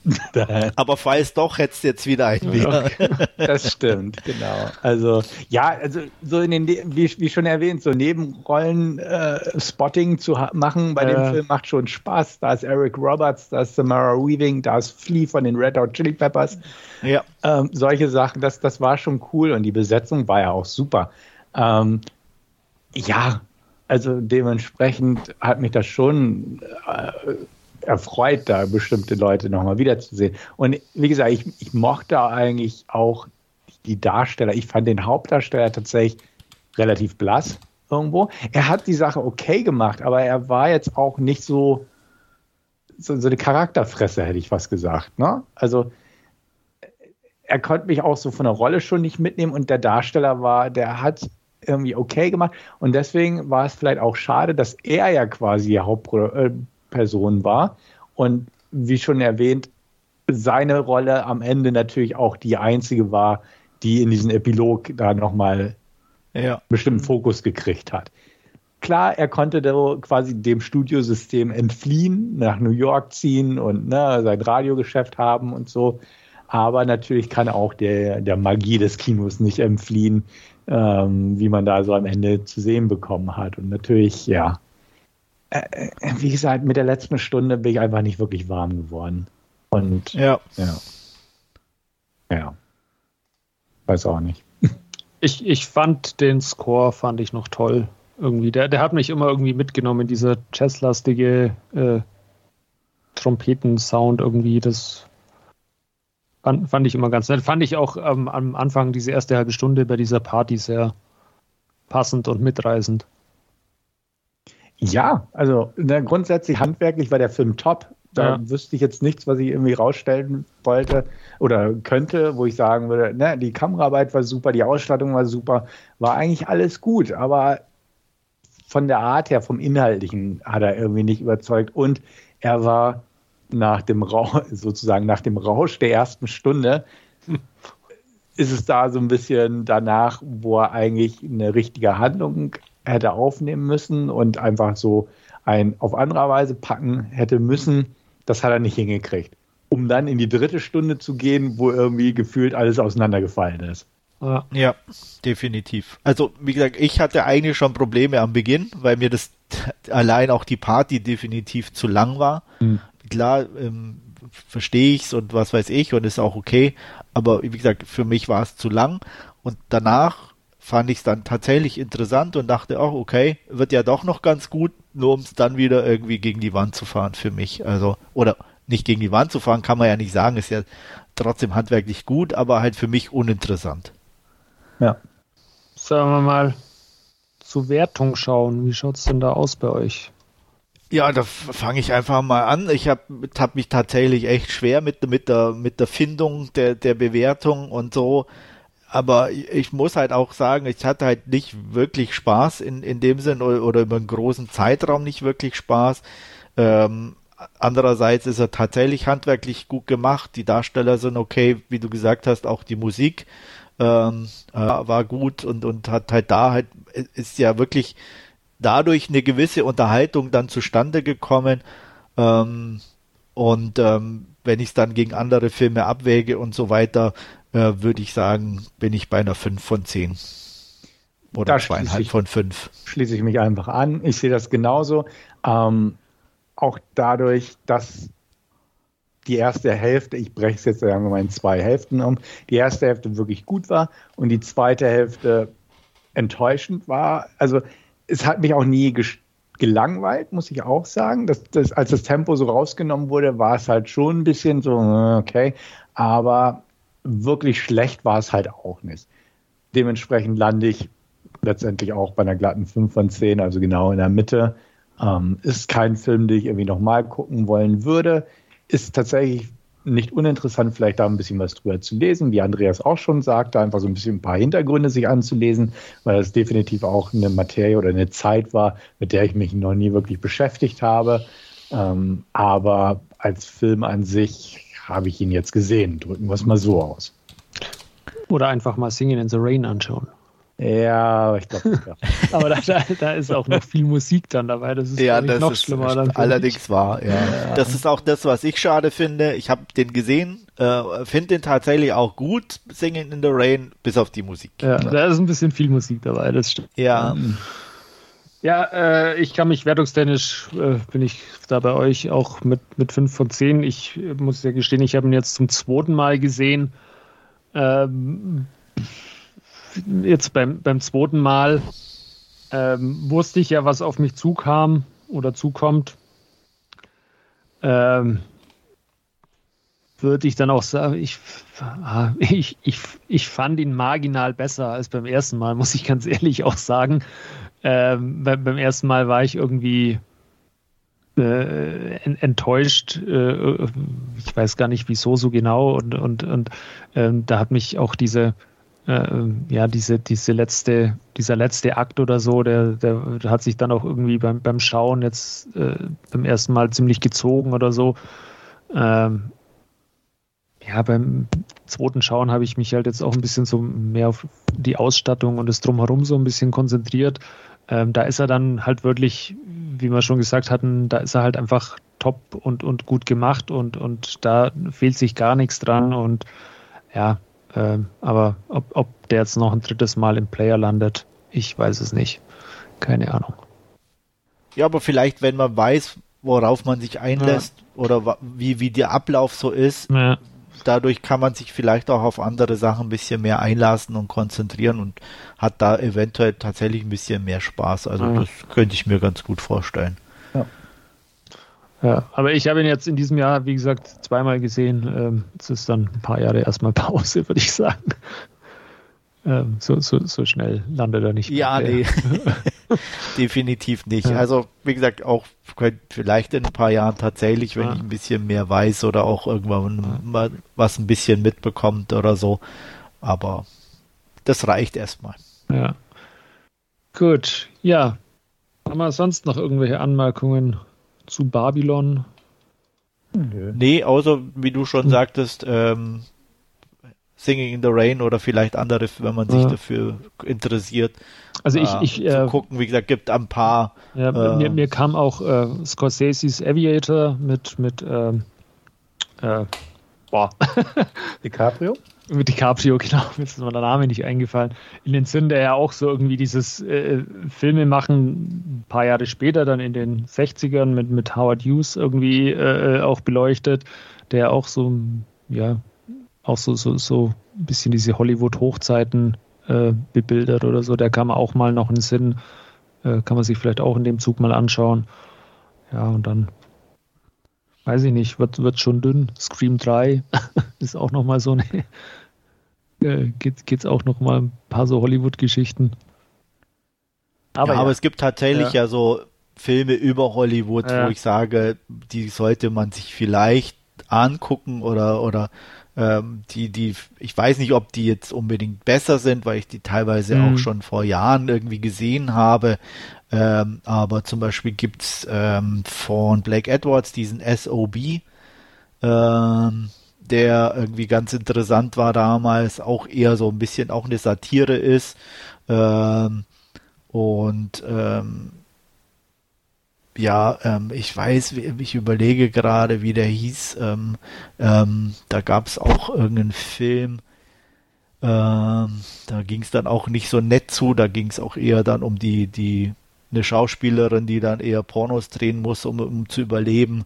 Ähm, also da gab es schon mhm. ein paar, paar, Sachen, wo ich sage, ähm, die dann auch wirklich ähm, tatsächlich mitfühlender sind oder, oder wo man mit mehr mitfühlen kann und die interessanter sind als das, was, was jetzt hier ähm, tatsächlich der Fall war. Ja, oder La La Land von Damien Chazelle wieder. Ja, gut, das würde ich jetzt nicht unterschreiben. aber nein, äh, der, ja, der ist, ja, okay, aber das auch, das, das ist halt alles so Hochglanz irgendwie. Ah. Und das ist halt, wenn, wenn ich dann schon so das, das, wie soll ich sagen, das Verkommene an Hollywood darstellen muss oder möchte, dann kann ich das nicht so komplett in Hochglanz mhm. machen. Mhm. Weil dann wird's für mich, wie, wie halt hier, einfach nur ein Film im Film. Und das ist dann auch keine Kritik und, und nichts, weißt du, sondern einfach nur, ja, trotzdem nur ich will nicht despektierlich sein, aber halt, ich pack's halt rein, weil es mhm. so war oder, oder irgendwie, ja. aber trotzdem soll es toll aussehen. Ja. Dann soll es das gewesen sein für diese Ausgabe. Jo. Und ja, dann vielen herzlichen Dank fürs Zuhören und ich hoffe, ihr hattet auch euren Spaß und bis zum nächsten Mal. Ciao. Jo, bis dahin, macht's gut und auf Wiederhören. Auch von mir. Bis dann und tschüss.